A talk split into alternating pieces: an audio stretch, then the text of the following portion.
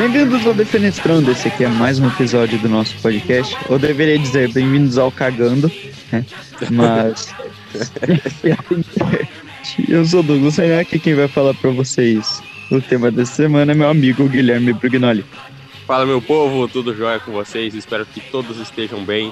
E a gente está aqui agora para falar do, do, que a gente mais estava esperando ao longo do ano todo: o, o filme maravilhosíssimo do nosso querido Homem-Aranha 3, Sem Volta para Casa, saiu. Estamos todos malucos. E hoje a gente vai falar aqui sobre o que aconteceu no filme. Obviamente teremos vários, vários spoilers. Então, se você já assistiu o filme, só embarca com a gente nessa. E se você não assistiu o filme, o que está fazendo pela é o maior filme da história em épocas de pandemia. Já está batendo aí a marca de 600 milhões de bilheteria em menos de uma semana. E isso em tempos de pandemia é algo avassalador, estrondoso. Ninguém esperava uma abertura tão boa pô, pelo menos aqui no Brasil, só perdeu para os dois Vingadores, o de 2018 e o Ultimato. Mas a gente vai discursar aqui hoje sobre o filme, cara. E detalhe, cagando, a gente devia mudar muito o nome. Não daria BO com o trenzinho e toda, todo começo de gravação a gente tá cagando, é impressionante. Sai daqui, eu tô cagando! Sim, a gente sempre adiz é, os começos de podcast porque alguém fala, ô, oh, peraí, velho, vou cagar. Muito bom, cara. Maravilhoso isso. Ai. Mano, você falou aí que teve a maior abertura, né? Tirando Guerra Infinita e Ultimato. Mas eu soube que ele teve a maior venda de pré-estreia da história do Brasil, moleque. Foi, foi. No Brasil foi. Todo mundo, mas no Brasil foi. Isso é pra mostrar a força que o Brasil tem, né, bicho? O Brasil ama o Homem-Aranha, não tem como. É tipo aquele meme que a gente viu esses tempos atrás de por que o brasileiro ama tanto o Homem-Aranha, porque ele é um fudido, ele tem que trabalhar, porque ele tem que pagar aluguel, porque o namorado da namorada trai ele com o melhor amigo. É muito fudido. Sim, mano. Ele é um, o brasileiro médio, tá ligado? É, esse filme aí já estreou, mano. E logo no primeiro dia ele já tinha 99% do, no Rotten de tanto de, de público, né? De, de público no geral, quanto de crítica, tá ligado? Hoje em dia ele tá com 94% de crítica e 99% ainda do público, mano. Mas eu devo dizer, cara, esse 99% do público aí, eu acho que é mais por causa do hype, tá? É a galera que tá mais no hype tá vo votando nessa parada aí. Ah, cara, mas é claro, porque esse filme aí, ele é puramente emoção e fanservice, sabe? Tipo, você pode. Eu concordo, eu já vi, eu já, a gente já debateu isso, eu sei mais ou menos qual é a sua opinião. E, tipo, eu também consigo ver esses mesmos problemas que você vê no filme, saca? Mas, tipo, esse filme é tão coração, é tão alma de fã que, tipo, eu deixo, tá bom, dane-se os erros, tá ligado? A emoção hum. atropela os erros. É, mas hoje a gente vai fazer o policial bom e o policial mal. Eu vou ser o mal. Exato, eu vou ser o bonzinho. Beleza. Vou passar pano gigantesco pra esse filme. Beleza. Bom, sem mais delongas, você quer começar falando aí do filme? Ah, não, mas antes, vou delongar um pouquinho. Antes de a gente realmente entrar esse aqui no, no assunto, esse aqui vai ser o nosso último. Então eu queria agradecer já aqui logo no começo todo mundo que deu essa moral pra gente aí ao longo do ano, que veio escutando a gente, que se inscreveu lá no YouTube, porque tivemos marcas consideráveis com certos podcasts e a gente tá tá cada vez mais querendo variar o tema. Agora em janeiro a gente quer trazer alguns temas diferenciados. Talvez a gente fale logo de, de, de, ah, eu não sei se eu posso contar aqui, porque vai que não sai, tá ligado? E aí, tipo, falei pra nada. Não sei. Não, não, Mas... não, fala aí, vai sair, é. vai sair porque eu quero assistir. É, então, a gente tá agora em janeiro com a, com a ideia de lançar um episódio sobre euforia, porque a Zendaya é maravilhosa e a segunda temporada estreia agora dia 9 de janeiro. Então a gente trazer aqui para vocês. A gente quer falar também sobre Invencível, né, a série animada. A gente também quer trazer a parte 2 de animes, falar mais sobre filmes cabeça, mais sobre filmes de viagem no tempo também, diversificar, porque, pô, dezembro foi basicamente Homem-Aranha aqui no canal, sabe? Aqui no podcast. Então a gente quer Sim. dar uma variada. É, a gente focou muito mais no tema herói, né, ao longo desse, desse ano. Sim, sim. Mas enfim, eu acho que a gente deveria falar mais de DC, viu? Tá muito Marvel. O nosso E o nosso maior marco foi com o podcast da DC. É, isso é verdade, né? É verdade. Vamos variar o tema, cara. Mas enfim, é isso, meu povo. Só agradecer de coração todo mundo que deu essa moral pra gente. Beijo na bunda de todo mundo. E agora a gente pode continuar pro podcast de verdade.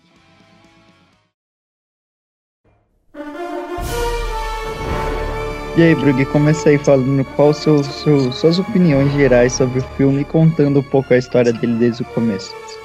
Então, cara, o filme ele abre logo logo no momento que acabou longe de casa, né, com a identidade dele sendo revelada e ele tendo que vazar do da onde ele tava com a, a nossa querida Zendaya MJ.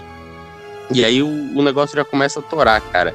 E tipo assim, eu vou falar que, que, que o marketing da Sony, cara, ele foi meio estranho, sabe? Porque ah, ele soltou, tipo, vários bagulhos do filme ao longo do, do, do, tempo que passou, mas principalmente do começo, sabe? Tipo, e aquele começo, eu senti que, tipo, eu já sabia tudo que aconteceu naquele começo, pelos spots que a Sony foi soltando, sabe? Ali eu não me vi novidade nenhuma, até, obviamente, o momento em que temos aquela conversa, né, na sala da Tia May com o rap e mais uma pessoinha ali maravilhosa, mas, cara, ali, até ali pra mim tava de boa. E, tipo, quando tem aquela conversa na sala, é o primeiro grande momento que você já fala, puta merda, meu Deus, tá ligado?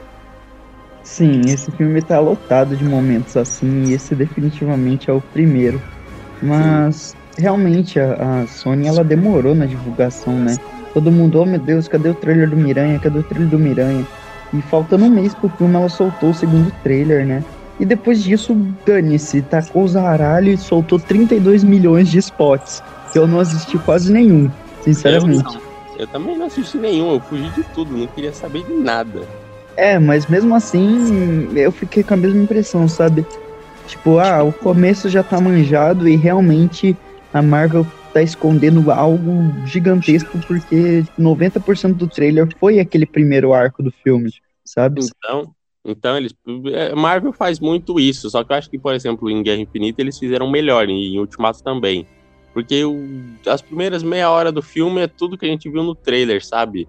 Eu até curti as montagens do trailer. Para falar a verdade, acho que o trailer ele não chega nem ser, sei lá, 30% da emoção que o filme te transparece, sabe? O filme ele é muito mais do que tem no trailer.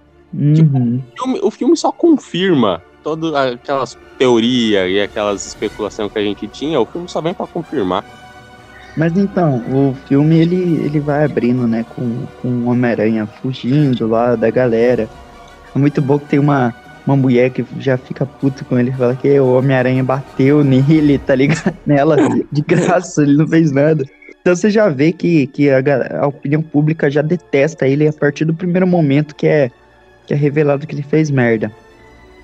É. Acontece que, bom, a polícia vai na casa dele, levam eles para o interrogatório e tem todas as acusações.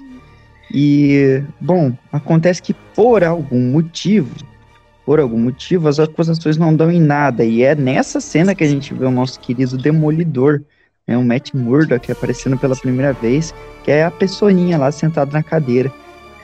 E é, ele tá falando no telefone, ele fala, ah, Peter, as acusações são, não vai dar em nada, por algum motivo, não sei porque ele fala isso. E depois ele pega um tijolo, tá ligado? É. e taca na janela. Aí todo mundo fica surpreso. É, cara, esse filme é um filme da Marvel ainda, então ele tá cheio de piadinhas, cara. E eu não sei se é o hype, mas para mim cada piadinha desse filme funciona, cara.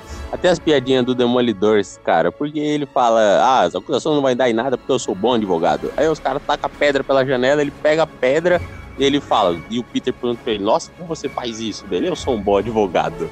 Mano, Sim, não, é, é, essa, essa eu acho ok, não, não achei graça, mas tipo, deixa passar sabe, é, mano? Tipo, tipo, você pode até não achar graça, tá ligado? Mas o cinema, em grande maioria, vai achar graça. E aí o riso, ele é uma coisa contagiante. Se você vê uma pessoa dando risada, é difícil você ficar com a cara de bunda, tá ligado? Sim, tipo, cara, eu nem assisti a série do Demolidor. Eu vi cinco episódios da primeira temporada do Demolidor. E quando ele apareceu, eu gritei, tá ligado? Sim, cara, assistam. Quem não assistiu, assistam a série do Demolidor que tem no, no Netflix. É a melhor série da Marvel que ela fez em parceria é, com a Netflix. Em partida temos o Rei do Crime que apareceu na mesma semana em Gavião Arqueiro. É, então, eu que não assisti nenhum episódio de Gavião Arqueiro até agora. Desgraçado, herege. Não assisti também. É, sabia, eu sabia, eu sabia. Olha aí, ó. Este elemento cara de pau, vagabundo. Ah, enfim. Logo tu. Logo eu, o maior fã do Gavião Arqueiro na face da Terra. O Matt Murdock, ele fala que não vai dar em nada das acusações, mas ele chega pro Rap e fala, ó, oh, Rap, por causa dos drones lá da Star que tá envolvido nessa parada aí, vai, vai dar merda, vai dar ruim, então você toma cuidado. Beleza? Daí ele, beleza, eu vou ter que arrumar um advogado. Bom, eu acho que ele vai arrumar o próprio Matt Murdock. é, então, eu também acho. Ou poderia ser a She-Hulk, né, cara? Que ela também é igual ao Matt Murdock. Sim, mas isso não foi jogado do nada no, no filme. Com certeza vai ter alguma coisinha que vai partir dessa, dessa investigação aí da tecnologia do Stark que vai cair nas costas do rap. Ah, sim, com certeza, cara. O rap que era para ele morrer nesse filme, né, cara? Só que o John Favreau pediu para ficar, ele não queria sair, então resolveram guardar é, eu, o personagem é, Sei lá, eu acho que não teria tanto impacto também a morte dele, né?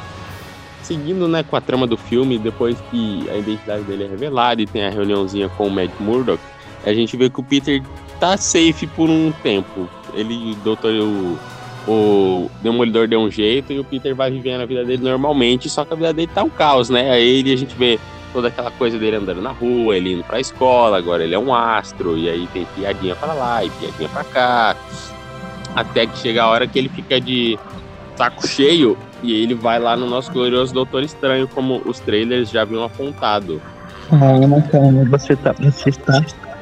Hum? É, botando os carros na frente do boi de novo.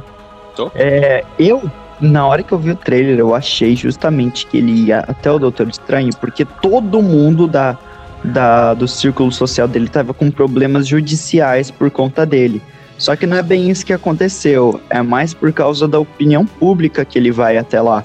Porque depois que as acusações foram retiradas, mesmo depois, o público ainda acha que, oh meu Deus, Miranha matou um herói multiversal que é um mistério, entendeu? Então todo mundo odeia ele e também tá meio puto, tá meio de cara fechada com a, com a MJ e o Ned. Embora tenha a, a galera que também goste, goste deles, entendeu? Então, tipo, ele não tá sabendo lidar com a fama tanto positiva quanto negativa para ele principalmente negativa, por causa que ele e os amigos acabam não sendo aceitos na faculdade por causa das merdas que aconteceram. E mesmo com eles tendo notas boas para entrar. Ah, não, sim, sim, sim. Eu não coloquei o, o, os bois, na, o Ross na frente dos bois. Eu só pulei essa parte que eu acho irrelevante, tá ligado? É só o filme enrolando, enchendo linguiça para mostrar como a vida dele ficou uma bosta depois Você disso. acha isso, cara? Eu não acho isso. Eu acho que eu, eu fiquei com muito mais vontade de ver essa parte do julgamento, do, da opinião pública odiando ele. Eu acho que isso foi muito rápido que aconteceu no filme, sabe? Eu queria, eu achava que o filme inteiro ia ter o peso disso, sabe? Tipo, do Peter aguentando isso o filme todo, sabe? E parece que a ideia original do filme era isso. E parece que ia ter o Craven caçando ele, não sei o que. A ideia bem original, bem primeirona do filme, ia ser toda em volta desse arco do julgamento. Só que, cara, o arco do julgamento acaba nem na metade do primeiro arco do filme, tá ligado? Uhum. Depois vem essa parada da opinião pública. E, tipo, ele vai atrás do Doutor Estranho porque os amigos não passaram na faculdade. Não porque os amigos estavam se ferrando com a opinião, sei lá, com a opinião pública por causa do julgamento, que ia ser preso, porque ia dar ruim. Não, que os carinha não passaram na, na faculdade. Tipo, tá, eu entendo, eu entendo. Só que eu achei que ia ter muito mais peso dramático nisso aí, sabe? Ah, sim, eu entendo esse seu lado, cara. Só que, por exemplo, o filme ele já tem duas horas e meia, tá ligado?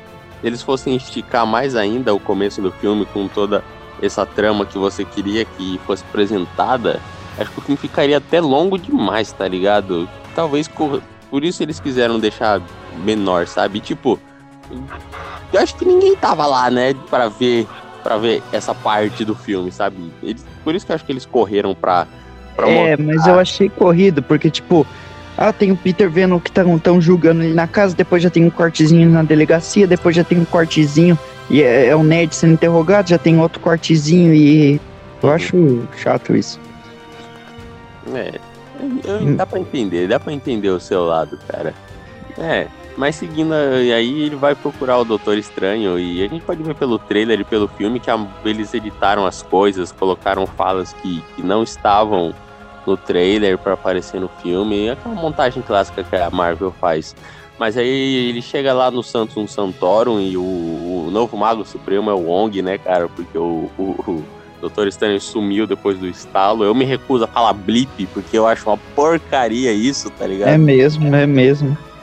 Ah, não, não. Mas aí, né, ele vai lá e tem todo aquele diálogo com o, o, o Doutor Estranho, cara. E o Doutor Estranho, que pelos trailers parecia bem mais inconsequente, sabe? No filme eu senti ele mais, mais Mago Supremo, sabe? Realmente.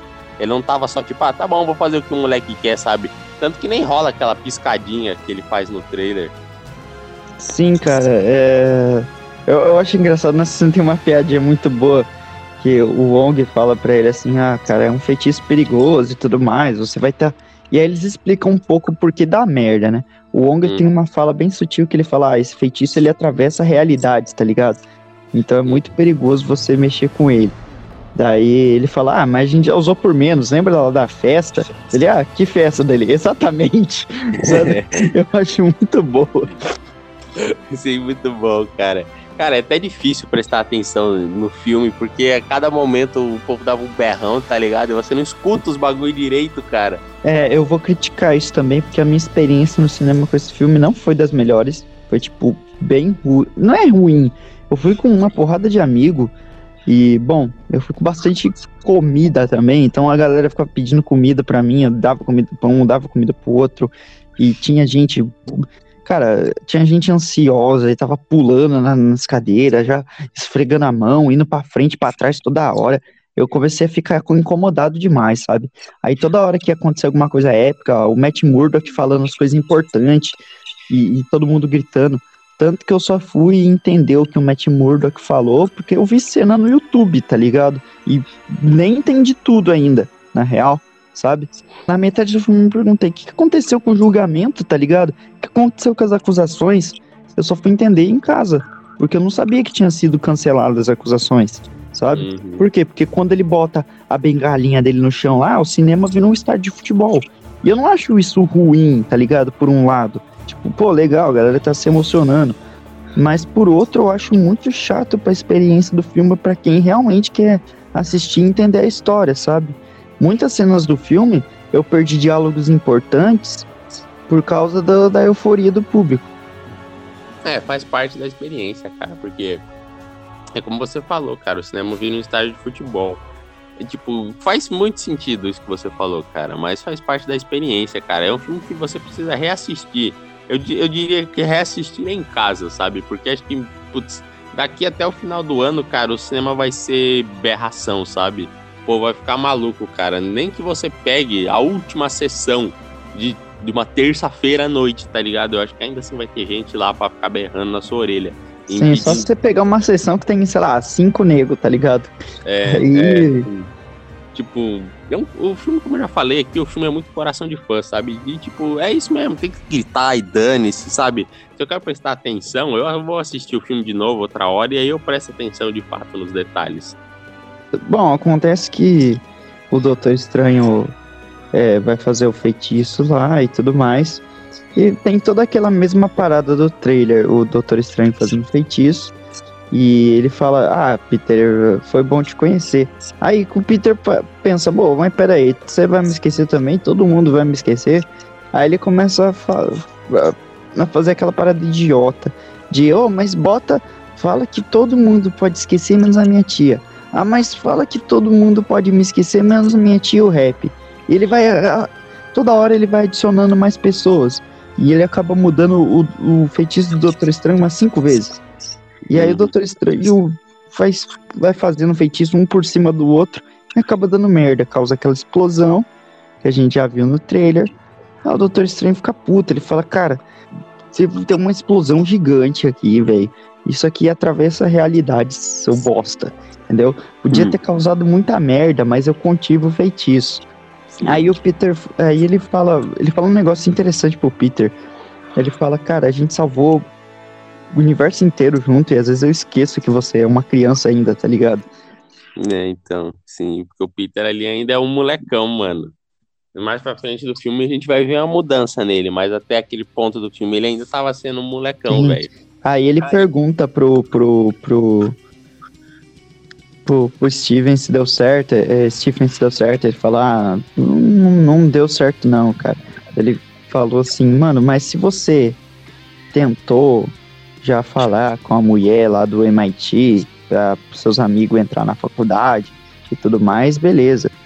Daí ele falou, é, mas eu podia falar, tá ligado? podia contestar a decisão deles.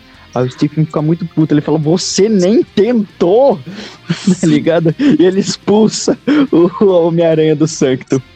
Sim, preferiu arriscar o, o, multiverso, a realidade tudo. E nem tinha tentado falar com a mulher lá, ô, oh, pô, que isso, meu? Considera aí, sabe? Tipo, mano, ah, mano, ai, ai, ai, mano, esses momentos são engraçados, mas são tão tipo, meu Deus, Peter, você é uma mula, cara.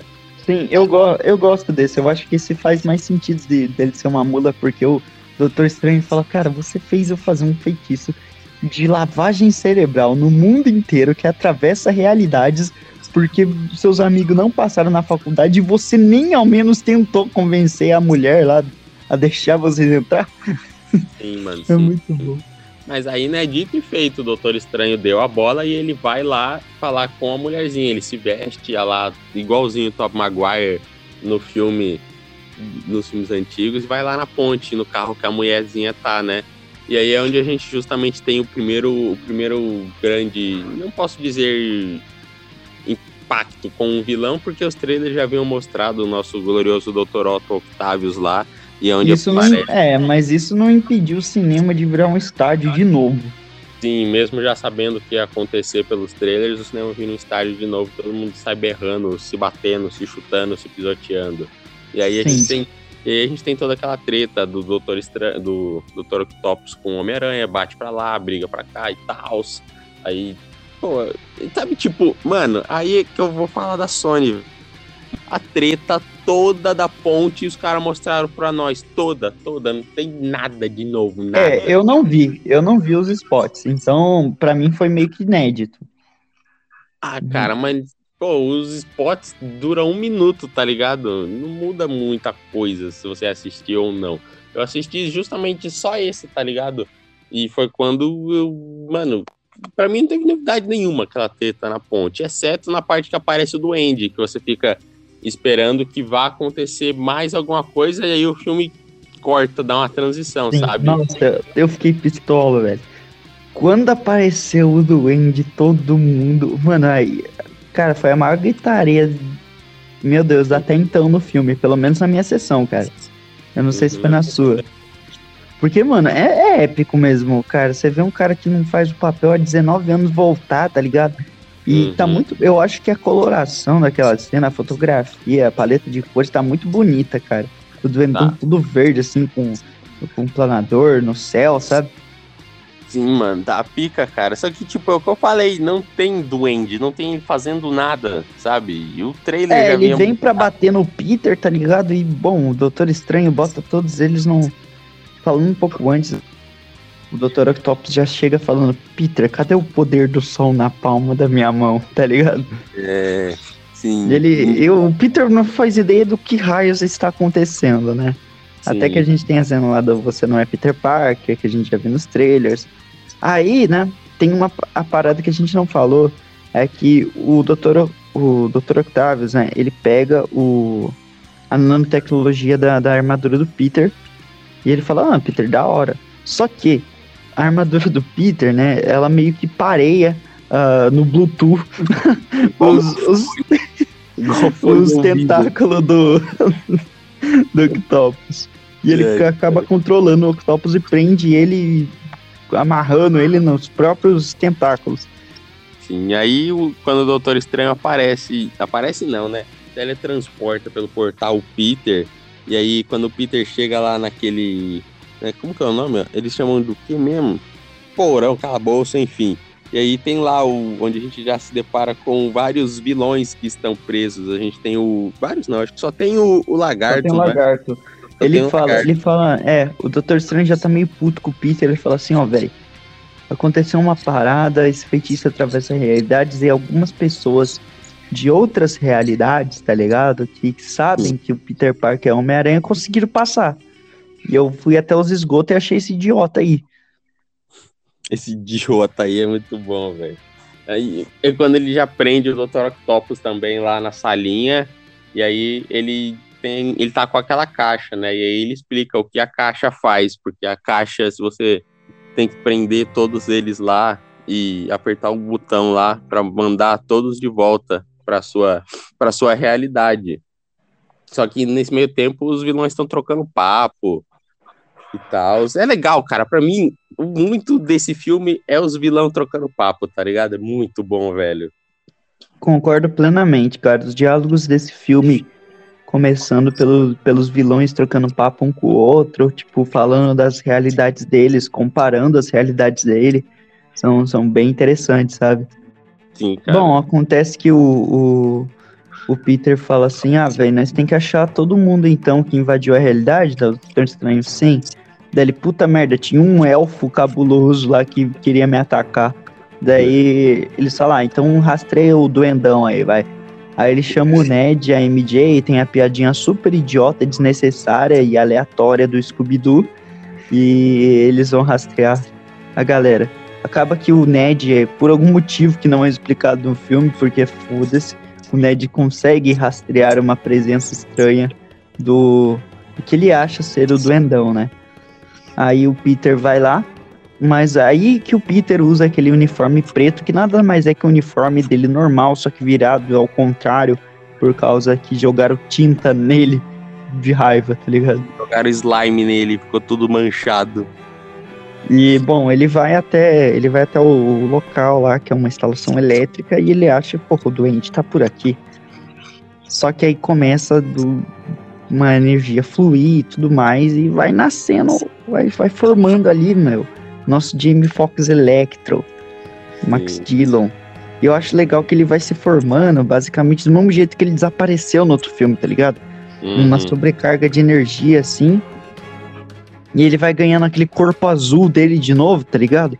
Só que aos poucos a energia vai ficando amarela, sabe? Uhum. Ele vai ficando diferente. Aí o Peter, né, ele, ele ganhou uma paradinha do Doutor Estranho, que ele atira um raiozinho que transporta da ilhas para aquele calabouço lá. Ele atira no Electro e acaba acertando uma árvore, porque passa direto pelo Electro, aquela desgraça. Aí, ele manda a árvore pro lugar, uma árvore gigantesca enfiada no meio do porão lá, velho. Aí o Mas... Ned acha que é um vilão de outra realidade, é muito bom. Sim, grande. Tá vendo? Essa piadinha é boa, cara. O Ned serve pra ser posto de piada, cara. Acontece que, bom, ele, o Electro começa a atacar ele do nada, e aí o Homem-Aranha vem e defende ele. O Homem-Aranha fala, e aí, Peter, beleza? Lembra de mim? Deu o Peter, caralho, nem sei quem é você, mas me ajuda a pegar esse cara aí, que depois a gente conversa. Aí ele, hum. tá bom.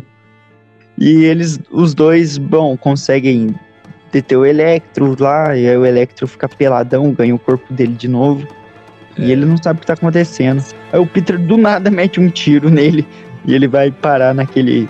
no calabouço lá. Aí o Homem-Areia fica puto, ele fala: caralho, você matou ele. E ele vai atacar o Peter e o Peter já mete um tiro nele também. Sim, vai tudo parar no calabouço. E aí a gente tem mais um, mais um diálogo entre os vilões lá, entre a MJ e tudo mais, cara. E aí é quando só fica faltando achar o, o duendão maluco, né, bicho? E a gente tem uma pequena cena do duende, cara, no, no, no, oh meu Deus, no beco, no melhor estilo Homem-Aranha se livrando do traje, ele tá lá, maluco, ensandecido, trocando ideia com a máscara. William Defoe destruindo na atuação, cara. E ele quebra a máscara, tá ligado? Ele quebra a máscara e vai embora. Pistola, ele não quer mais essa vida de ser controlado. E aí, quando ele vai parar, ele vê, tipo, ele sabe que na cabeça dele o Homem-Aranha é o Peter Parker Top Maguire. Então ele vê o, o, o um cartaz do Homem-Aranha na frente da instituição lá que é Tia May ajuda. Então ele fala, pô, o Peter, Peter tá lá, Homem-Aranha, ele vai poder me ajudar. E aí ele entra lá e começa a trocar mó papo com a tia May, sabe? E aí a tia May liga pro, pro Peter, Peter Tom Holland e fala, ó, eu achei um dos caras que você tá procurando, vem aqui. E um tal de, de Norman Osborn. Aí o bichão sai correndo, desesperado, achando que o Norman vai matar a tia dele. Quando chega lá, tá lá o Norman de boa, sentado, tomando um chá, trocando um papo com a tia May, tá ligado? Desolado, cara de maluco. Sim, cara, essa cena é muito boa, todo, todo o segmento dela, tá ligado? Uhum. É, Norman, eu gosto também que dessa primeira vez que a gente vê o Norman ali sentado, com, trocando uma ideia com a tia May, ele tá com uma paleta de cores assim nas roupas dele que remetem né, ao duende dos quadrinhos, que ele tá com uma roupa de capuz roxa por baixo e um, e um casacão verde por cima, tá ligado? Uhum. Acho muito bom. E lá ele tá falando, cara, essa cena é de quebrar o coração, porque, tipo, ele tá naquele momento de lucidez dele, falando que ele não sabe direito o que tá acontecendo, que ele só apareceu aqui, que não existe mais a Oscorp, que não existe mais o filho dele, sabe? E, cara, o que eu acho genial é que ele vai falando assim, fala, às vezes, e ele vai fazendo a carinha assim, um de confuso, eu não sou eu mesmo eu viro outra pessoa. Ele fica maluco. Aí depois ele. E, e, ele faz coisas que eu não me lembro. E não sei o que. A tia May tenta acalmar ele, sabe? É. Eu acho bom. E, o, ele fica maluco. Parece que ele vai explodir a qualquer hora, tá ligado? Sim, sim, sim, sim, cara. Eu, isso, mano, o William Dafoe ele é muito bom, cara. É ele é um grande ator, sabe? Tanto lá em 2012 ele já mandava muito, e agora, quando ele volta, ele manda muito mais ainda, sabe?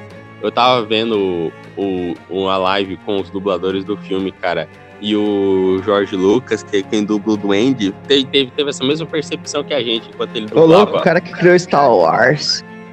E ele fala que ele tem essa mesma percepção de que passou 20 anos e o William Defoe não esqueceu como se faz o Duende Verde e ele ainda faz melhor do que ele fazia antes.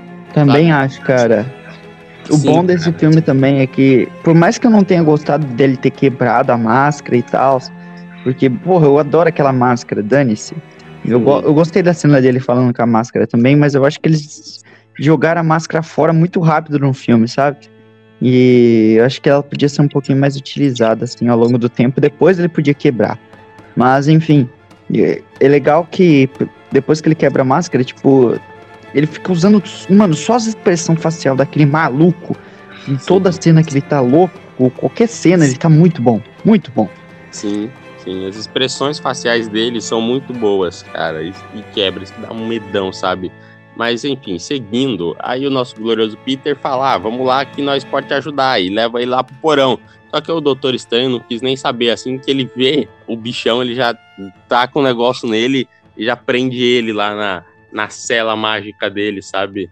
E aí todos, todos os vilões estavam presos. E aí o, onde começa o nosso glorioso dilema moral do nosso Peter Tom Holland, porque ele pelo, pelos diálogos dos vilões, né, eles eles acabam comentando que, ah, esse aqui morre lutando com Homem-Aranha, esse aqui morre lutando com Homem-Aranha em tal lugar. E aí o Peter fica com peso na consciência de mandar eles de volta para a realidade deles, sabendo que eles vão morrer a partir do momento que eles voltarem para lá, sabe? O Peter quer dar uma de, de, de, de herói, realmente herói, com os, até com os vilões, sabe? E aí ele tem aquele embate com o Doutor Estranho, bicho. E o Doutor Estranho fala: não, o lugar deles é lá, essa é a realidade deles, e isso não pode ser mudado. Mas o Peter. Então, o Roland quer mudar isso, então ele pega o cubo do Doutor Estranho e vai um, para uma dimensão espelhada, onde rola toda aquela coisa que a gente já vê no filme do Doutor Estranho, de duplicar e girar e formas geométricas. A gente tem uma luta muito, muito, muito, muito braba entre o, o Peter acaba que o Peter descobre o padrão dessas formas geométricas, ele descobre que eu acho que é o. Ah, também não lembro. Alguma espiral de Arquimedes, eu acho. Aí ele consegue fazer uma equação lá logo de cabeça, tá ligado? E ele acha um jeito de alinhar elas de forma que prenda o Doutor Estranho junto com as teias, tá ligado? Então uhum. ele o Doutor Estranho abre um portal para ele voltar, ele vai tacar o Peter no portal, o Peter fala, ah, foi mal aí, mas matemática é, supera a magia, tá ligado? E, bom, ele prende o Doutor Estranho lá, doutor, ele pega o cubo mágico e... o cubo mágico. Então, enfim, acaba que o Peter chega lá Ele fala, ó, galera, vou ajudar vocês. Aí o Otto fica, caralho, você podia deixar a gente morrer. Ele não deixou. Ele, é, agora vamos fazer o seguinte, eu vou ajudar vocês. é, Eu vou curar vocês das merdas que estão acontecendo com vocês. Eu vou mandar vocês para as realidades suas e vocês não vão morrer. Daí, bom, todos eles concordam. O Electro fica meio, ah, não quero essa porra. Porque o Electro pensa, ah, eu vou, vou- eu quero ficar aqui. Eu gostei da, da energia daqui. Eu tenho um corpo mais pica aqui, tá ligado? E ele não quer. O Duende quer. O Homem-Areia é o que mais quer voltar. O Homem-Areia, tipo, foda-se. Por ele, ele tava roubando a caixa e apertando o botão, tá ligado? É, sim, sim, sim. E.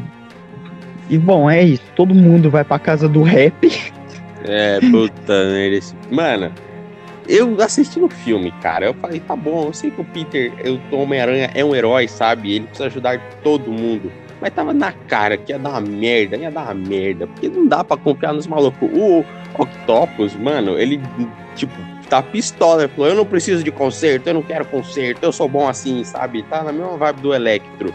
E no final das contas, né, eles vão lá pro. pro. pro. pro oh meu Deus, apartamento do rap. E rola todo um diálogo, uma interação entre eles e tudo mais. E o, o, o Norman, né, está consciente como Norman e fica ajudando o Peter a criar a cura para cada um ali. Tanto que o primeiro que eles curam é o, o próprio Dr. Octopus, cara. E aí a gente vê o, o Doutor ficando lúcido de novo, sabe? Sim, que- eu acho bem legal o diálogo do Norman e o Peter aí. Que o Norman, ele fica. Tipo, ele, caralho, Peter, você é muito inteligente. Se um dia você quiser dar um pulinho no outro mundo pra trabalhar comigo, fazer um estágio lá, eu aceito, tá ligado? É, Aí os dois juntos criam um chip inibidor e botam na. É legal, gostei de ver esse diálogo de falando do, do, do, do chip inibidor, tá ligado? O Uhum. Peter descobrindo o que aconteceu sozinho. Aí eles botam o chip inibidor lá no, no Octopus. E tem uma piadinha muito boa, ela tia May oferecendo água pro Octopus, ela vai lá e oferece água salgada pra ele porque ele é um polvo. sim, cara, sim, cara. Mano, as todas as piadinhas desse filme funcionam pra mim, sabe? Tipo, eu consigo Hum. dar risada em Ah, quase... depois que eu analisei algumas, assim, depois. Eu fiquei com essa impressão no filme também, cara, que todos funcionaram. Mas depois que eu assisti de novo, eu fiquei. Hum, não. A do Scooby-Doo, não. Não, essa Sei lá. obviamente não. Essa obviamente não. Foi a única que eu vi o cinema ficar em silêncio. Teve um ou outro que fez um tipo, sabe? Tipo, festa em silêncio. Bom, mas acaba que o. o- depois que o Octopus é curado, todo mundo fica. Porra, moleque é bom mesmo, hein? Moleque é bom. E nisso a gente tem mais diálogos, O né? cara fez ETEC, o cara fez ETEC, o bicho é bom. A gente tem mais diálogos. O Electro ele fica de olho lá na- nas coisas que tá acontecendo. Ele conversa um pouco com o Peter. Eu, cara, uma coisa que eu achei que melhorou infinitamente nesse filme foi o Electro. Você pode discordar de mim, pelo que a gente já conversou, mas foda-se, cara. Pra mim, assim, a atuação do- o- dos vilões, assim, depois do da Fo, mano, Electro é o segundo no meu conceito, assim. Bom, tá, cara, eu acho que assim, o Octopus tá em terceiro no meu conceito. Depois vem o Homem-Areia e o Lagarto, que tá largadão no roteiro, largadão em tudo, que tem um CG de merda, tá ligado? É. E é isso. Justo, justo, justo. Tá lá só pra fazer volume. Ele é o único, ele é o único da galera que tá tipo, foda-se. O Homem-Areia tá meio perdido às vezes, tá ligado? Mas ok, ele tem o arquinho dele, ele tem as motivação dele. Agora, o Lagarto, foda-se. Eles até fazem piada com o Lagarto, sabe? Tipo, fala, caralho, é um dinossauro. Depois fica. O Electro fala que ele queria transformar todo mundo em jacaré. E ele fala, ah, eu posso transformar você em jacaré agora mesmo. sabe? É. Aí Electro fala, não, quero não, obrigado. É. Sabe? Cara, assim, é o que esse filme faz de muito bom, cara, é ficar se auto-zoando todas as franquias, sabe? Todo aquele bagulho que, é, que, que a sociedade julga ser zoado nos filmes, eles vêm aqui e fazem uma piadinha, igual essa do Lagarto, igual umas outras que tem mais pra frente, sabe? Tipo, isso é muito bom quando um negócio se, se auto-zoa, se auto-percebe que é ruim e faz piada com isso, sabe? Maravilhoso. Sim, eu acho que o mais perceptível disso foi, foi o Lagarto mesmo. Sim, sim, sim. Mas depois que o- eles curam o Dr. Octopus, né? o, eles estão lá projetando a próxima cura, uma cura pro Electro e uma cura pro Duende e tudo mais. Só que aí o, o, o, o, o sentido aranha do nosso Peter Tom dispara e ele começa a ficar, tipo, ansioso, sabe? E a cabeça dele zunindo, zunindo, zunindo. Cara, eu vou falar uma parada. Enquanto Sim, isso estava acontecendo no filme, eu tava me sentindo exatamente igual o Peter, sabe? Tipo, parece que eu fui transportado para aquela cena do Peter, eu fiquei incomodado, sabe? Porque vai tendo um, um, um zumbido assim, de fundo, tá ligado? E ele vai andando meio lerdo, a imagem parece que fica meio desfocada, sei lá, mano. E eu senti incômodo, tá ligado? Eu senti como se eu tivesse lá e tivesse muito estranha a sensação, sabe? Uhum. Eu curti a, a direção dessa parte. Sim, sim, eu também, cara. Eu curti demais. Essa cena ficou muito boa, bicho. É, Mas... uma das poucas partes da direção, assim, que eu, que eu bato palma, sabe? Porque, hum. meu amigo, tem umas cenas que eu vou falar mais pra frente que, caralho. Hum. Então, mas, enfim.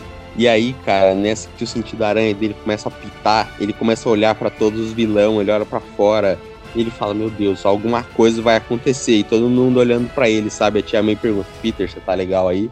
E aí, tipo, ele vai passando assim e ele vai meio que sentindo os batimentos do, dos vilão, cara. E aí, quando ele olha pro Norman, o batimento acelera, ele já tá com a teia no Norman, prende a mão do Norman no bagulho. Cara, e aí que a gente vê ele virando o rostinho, assim, já transformado. E, cara, é interessante que quando ele tá com o rosto, né, é, como Norman, ele tá usando uma prótese dentária lá e tal, os dentinhos dele tá tudo certo. Só que quando ele é o duende, ele, tipo, essa prótese é tirada, né, na, na, na produção lá do filme. Ele fica com aqueles dentes quebrados, tudo zoado, pontudo dele, tá ligado? Uhum. E, e ele dá aquele sorrisinho desgraçado. Ele olha assim pro Peter, mas que truque interessante. E, cara, aí para mim é um show de atuação do, do Defoe, cara. Porque ele vai fazendo um monólogo, cara. E, uh, o, o Otto fala assim, Norman, dele, Norman, tira uma folga, queridinha. Cara, muito foda, méritos pra dublar. Nossa, mas puta merda, que combina muito bem, cara, com aquele rosto maluco dele. Eu Sim. quero ver esse filme legendado qualquer hora para ver a voz verdadeira do, do Dafoe, do, do, dos outros pessoal. Sim. Se eu vou assistir no cinema de novo, eu quero ver legendado pra quando a galera bater palma e gritar, eu pegar, pelo, pelo menos pelas, pelas legendas que a galera tá falando, sabe? Ah, sim, sim. Mas é bem capaz de no legendado não ter tanta gente assim pra ficar berrando, sabe? Aham. Uhum. Mas, cara, e aí o, o Duende fica maluco, sabe? Ele começa a passar um discurso e enquanto isso a gente tem o Electro do lado dele, cara. E o que ele vai falando vai entrando na cabeça do Electro, sabe? Fiquei assistindo você pelo fundo dos olhos covardes do Norman, lutando para ter tudo o que você quer, enquanto o mundo tenta fazer você escolher. Deuses não escolhem, deuses tomam. Aí, o, aí já começa a merda. Aí o Peter fala: corre, May. Aí a May sai correndo com todos os bagulhos de, da cura de todo mundo. O areia se desfaz e vaza procurando a Zendaya e o Ned que estavam em outro canto com a caixa. O, o lagarto ele some, não sei porquê, porque foda-se, porque ele não tem motivação no filme. O Electro já rouba o reator Ark e dá um chocão no, no, no, no Dr. Octopus. É o... E o Dafoe e o Peter começam a quebrar o pau na, no mano a mano. Sim, sim, só trocação de tapa, soco, voadora, mano. Ele tem todo um plano de sequência, quebra a porta, vai no corredor e aí quebra quebra o andar, cai para baixo, mano. Ali é bom também, eu gosto da direção desse pedaço, velho. Sim, é uma parada que, que ficou interessante nessa parte foi mostrar a extensão dos poderes do Norman, né? O que o soro deu para ele de aptidão física, de reflexo, de força, sabe? Sim, sim, cara. De resistência também, porque, porra, o quanto que esse bicho apanha e fica. Nossa, tem uma cena perfeita nesse filme, cara. Quando o Peter ele pula em cima do. Faz aquele golpe da viúva negra lá, tá ligado? De botar as pernas no pescoço dos outros. Ele vai socando a cara do Norman, socando. E você vai vendo que a cada soco, o sorriso do Norman vai aumentando. Até que o Peter dá um soco fortão. E o Duende fica. Muito louco a cara daquele. Eu te amo, William Defoe, eu te amo. Sim, cara, o bicho é muito psicopata, maluco das ideias, cara. Mano, muito bom, cara. É por, é por, é, sabe, tipo, por isso que eu falo que os melhores vilões são os malucos da cabeça, sabe? Tem essa de, de motivação para fazer maldade. Só faz maldade porque você é mal e exploda tudo. Não, cara. eu entendi a motivação do, do, do Andy aqui. Eu acho que aqui eles, eles deixam claro qual que é a motivação do Duende. Ele quer mostrar que não existe bondade no mundo, entendeu?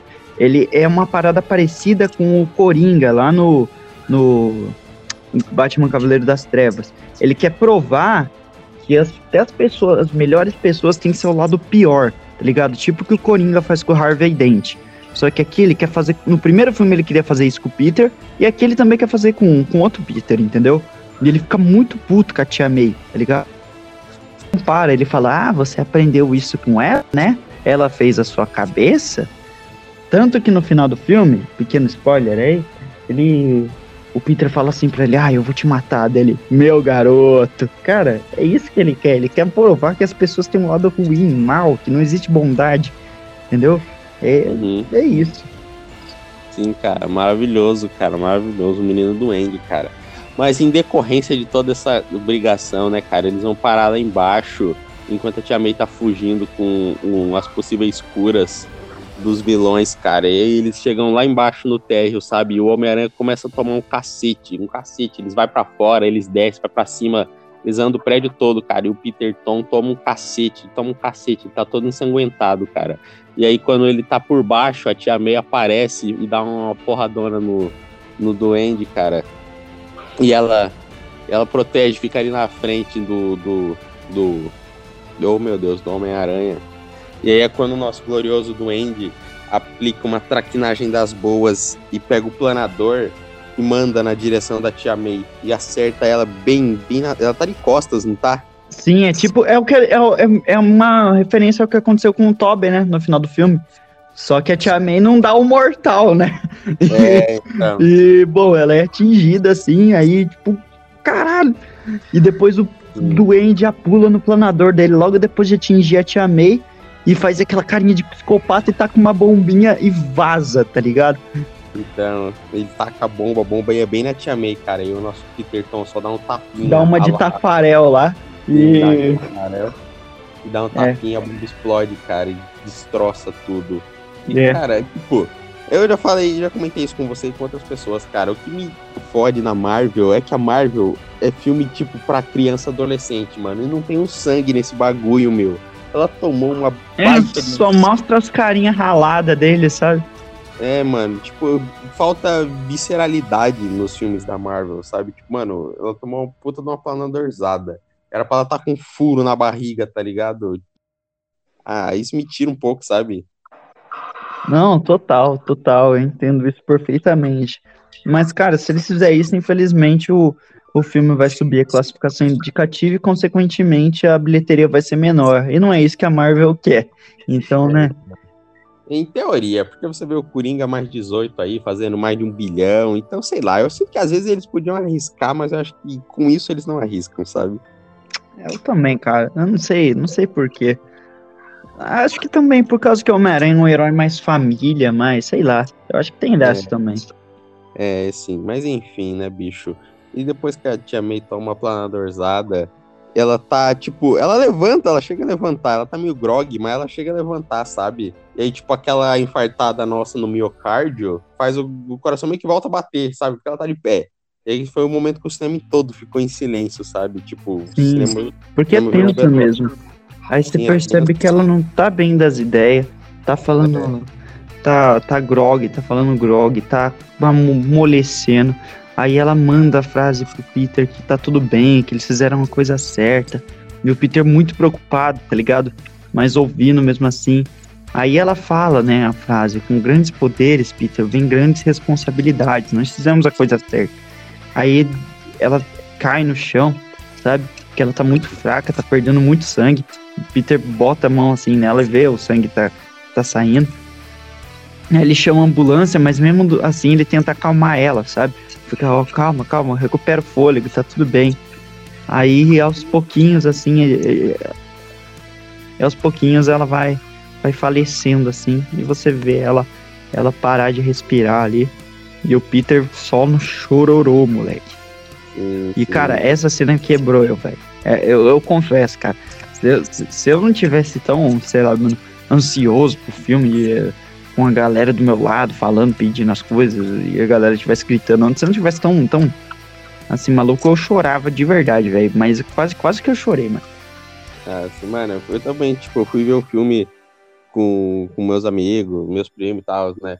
E aí, tipo, a namorada do meu primo, meu, se debulhando em lágrimas, soluçando de chorar, tipo, mano, eu tava, eu tava doído também, sabe? Tipo, mano, meu, meu olho encheu d'água, sabe quando dá aquela Uhum. tremidinha? Só falta escorrer a lágrima. Sim, Mano, tá muito- mesma coisa comigo, cara. Eu até respirei fundo, assim, sabe? Sim, eu também. Mas, eu cara, pra mim o melhor vem depois dessa cena. Porque a gente tem o Jameson cobrindo a reportagem da explosão que aconteceu lá no prédio do rap, tá ligado? Ele manda um puta discurso do porquê o, ele não gosta do Peter. Ele fala: toda vez que o Homem-Aranha está por aí, algo de merda acontece. E nós, os cidadãos de bem, eu temos que limpar. Sabe? Eu gosto desse discurso dele. Eu acho bom, sabe? É, eu acho plausível o ódio do Jameson pelo Homem-Aranha, sabe? É, sim, sim. Não, é entendível, é entendível. É muito parecido E você- com. Uhum. E você vê o Peter chorando. Eu acho bonito a, a, a cena, porque tá escuro e tem só uma iluminação vermelha no rosto do Peter, com ele todo Uhum. machucado, tá ligado? Chorando. E o discurso do Jameson atrás, sabe? Porra, Sim. aquilo é da hora. Sim, é da hora, da hora, muito bom, cara. E tipo, eu, o Tom Holland, ele é, ele é bom ator, nunca duvidei disso, sabe? Só que o roteiro não favorecia ele. E aqui. Sim, e mesmo assim eu acho que ele teve uma evolução, sim, como ator. Ah, sem dúvidas, cara. Mas ele nunca foi ruim, péssimo, sabe? Não, não, desde o primeiro filme lá que ele tá na cena lá da. da pra- é, acho que é da praia, né? Com os destroços do avião lá em cima dele, sabe? Sim, sim. Ele tem uma, uma cara da hora, ele faz umas expressões faciais boas, é, sabe? Ele atua bem. Uhum. Mas aqui você vê já de. Pô, uma grande melhora já, sabe? Ele nunca foi ruim, mas aqui ele tá no ápice. Sim, como diria Tobey Maguire, Melhora? É, grande melhora. Mas, cara, é que depois desse momento que a gente tá no fundo do poço, morrendo de tristeza, a gente tem o Ned e a MJ vendo no jornal tudo que aconteceu, vendo que uma pessoa morreu, que a Tia May morreu. E em paralelo a isso, o Ned tá. Eles estão eles querendo falar com o Peter, mas eles não sabem onde o Peter tá. E aí o Ned, ele ficou com o, o- os anelzinhos do Doutor Estranho que abre os portais. E aí ele fala assim, poxa, vamos, vamos testar esse anel aqui, sabe? Daí ele fala pro anel, ah, achar Peter Parker. E aí ele começa a tentar fazer igual o Doutor Estranho. E ele vai, e ele tenta, e ele tenta, e ele não consegue abrir o portal. Só que chega uma hora que ele finalmente consegue abrir o portal, cara. E nesse momento que abre o portal, a gente só vê aqueles olhinhos brancos no fundo do portal, sabe? Ele vira, ele vem andando, ele vem andando. E aí quando ele ultrapassa o portal e cai na frente do Ned, daí e aí o cinema vai abaixo, todo mundo berra, grita, chuta, dá mortal pra trás. O que a gente vê claramente que ele ali é o André dos Garfos, só que a gente não tem certeza ainda, porque o traje é o André dos Garfos, mas aí a gente tá descrente. E aí quando ele puxa a, a máscara, a gente vê que é o Andrew Garfield, e o cinema, nossa, cara, que loucura. Mano, essa cena, ela tem três, três etapas de gritaria. A primeira é quando o Ned abre o portal e a, a gente vê aqueles olhinhos brancos lá no fundo do beco, lá da cena. A galera já, já ficou eufórica. Aí depois ele vem correndo e pula, a galera grita pra caramba. Cinco segundos depois ele tira a máscara e aí tem o estágio final da gritaria. Sim, E cara, aí o que mano. me quebra às vezes. Tipo, tá, eu gritei também, eu comemorei também. Sim, é impossível não fazer isso, tá ligado? Principalmente no cinema, naquela situação toda. Porém, entretanto, todavia, cara, me atrapalhou bastante o diálogo que vem logo depois. Sabe? Eu não entendi nada do que ele falou depois. Na primeira Ah, frase dele do filme não dá pra entender. Não dá pra entender o que o Ned fala, não dá pra entender o que a MJ fala. É, sim, também não dá pra entender. Eu só sei que ele, tipo, Ele, ele, eu, tipo, a primeira fase que eu consigo entender o que ele fala é quando ele fala que, que fala, ele meio que fala que já tá na, nessa terra há, há um- há algum, há algum tempo, eu não lembro agora se é algum Um tempo. dia, um dia. algum dia, um dia, né? Então, essa é a primeira coisa que eu pego que ele fala, sabe? E ainda Também. assim pego mais ou menos, porque ainda assim era muito gritaria, sabe? Mas, Uhum. Ele fala, ah, sou Peter Parker, eu tô aqui faz um dia só. Cara, que cena, meus amigos, que cena.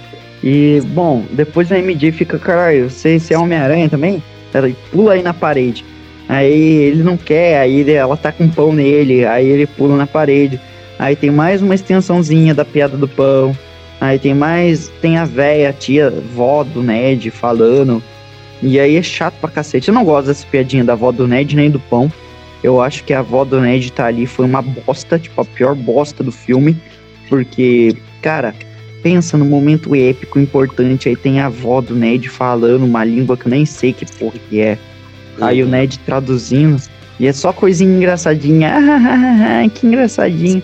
Vamos botar a porra de uma avó do Ned que nunca apareceu no filme. Na cena mais épica do filme. Do que que. Não tinha ninguém. Não tinha ninguém. Não tinha ninguém pra avisar o que Evan faz. O- nem o John Watts, nem os roteiristas de merda desse filme, que não precisava enfiar uma velha, filha da puta aleatória ali. Caralho, na cena mais legal do filme. Isso! Que que é isso? Que Vamos que é voltar pra cá, isso? infeliz- Que deselegante. Totalmente né? Nós deselegante. Não tinha ninguém pra falar, porra, essa piadinha do pão já deu, né? Ela já tocou, tacou o pão nele uma vez e ameaçou tacar outra. Eu fico puto, cara. Eu fico puto. o cara deu rage na véia, meu Deus. Dei, dei. Nossa, que coisa horrível, bro. Que merda isso, cara. Que horrível, que, que lixo, cara. A cena mais importante do filme e a venha. Oxe, cara, para cá, né? Cala a boca, caralho.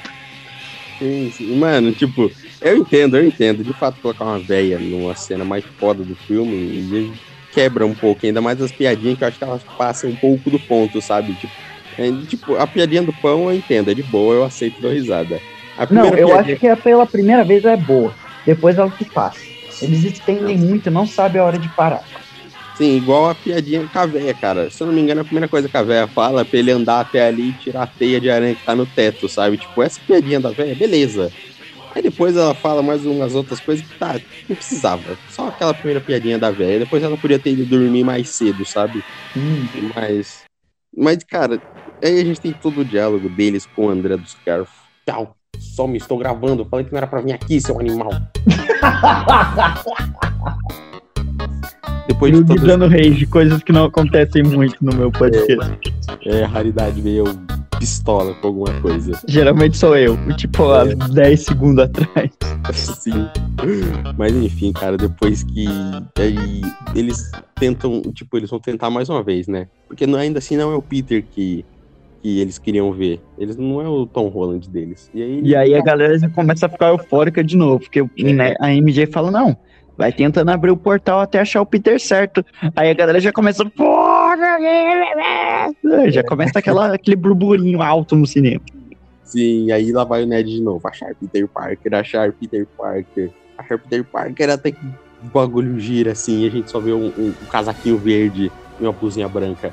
E tipo, a cabecinha tá cortada. E a gente vai ficar, meu Deus! E aí quando o carinha sai do portal, balançando a mãozinha, a gente vê o nosso Tobias Narguile. Ai meu Deus! Aí a galera vai à loucura de novo, meu irmão, de novo. Cara, incrível, que cenas, que cenas. Aí é muito bom, ele chega com aquela cara de bobão dele de tanso, dando um, um sorrisinho meio envergonhado. Aí ele dá um tchauzinho pra véia. É é a única cena assim que eu achei bom, tá ligado? Dele dando um tchauzinho pra véia. Sim, ele com a cara de bocó dele de sempre, mano. Muito bom. Nossa, mano. é, mas, cara, por algum motivo eu acho que funcionou isso. Porque ele chega todo bobinho, todo perdidinho, é tão é bonito, sabe? Sim, é fofinho, por mais que ele seja um cara de 50 anos de idade, é fofinho. É, acaba sendo fofo. Eu ia falar essa palavra, mas eu, eu, eu não queria usar porque eu achei que ia ser estranho. Mas já que você falou, é isso mesmo, é fofo, cara. Ele chega, é bonito.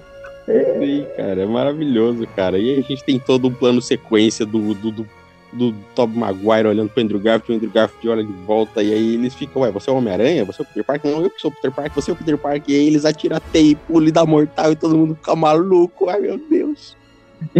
E Mas depois os dois. Depois todo mundo começa a trocar uma ideia fina da fina, mano.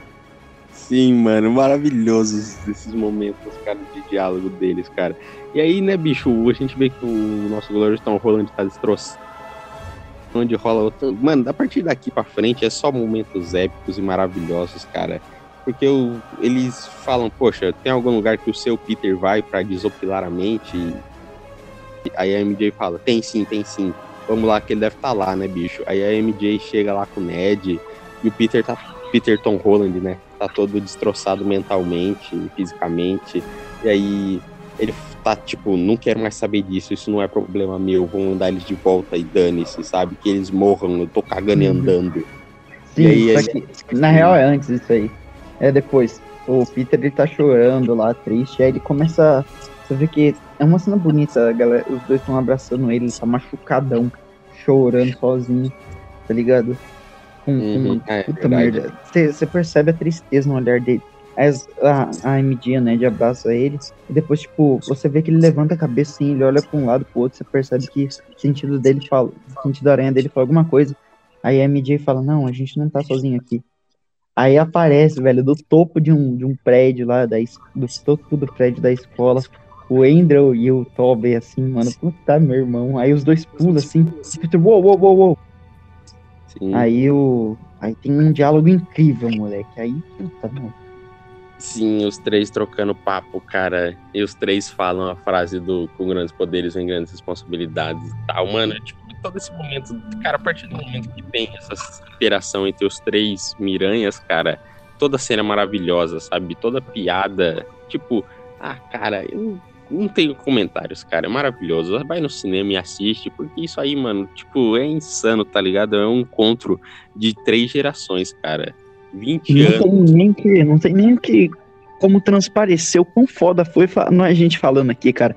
É a mesma parada lá do, dos vilões conversando, sabe? Só que agora com três miranha. Entendeu? Sim. Que torna as coisas muito melhor. Sim, cara. Que nem, velho, o que me ganha nesse filme são os diálogos. Porque acho que. Cara, a batalha final, assim, não. Vou falar, não me emociona tanto. Eu gosto da primeira batalha lá com o, o Peter e o Octopus. Gosto da batalha lá do Peter e o do Andy no, na, na casa do rap. E gosto da batalha dos, dos dois no final. Só que a batalha ali da. Que era pra ser épica dos três, eu acho meio qualquer coisa, sabe? Ah, tem, tem uns momentinhos ali que a sua emoção fala mais alto, mas bem linear, assim, por, por dizer, Sim. sabe? Mas enfim, né? Os três estão conversando lá.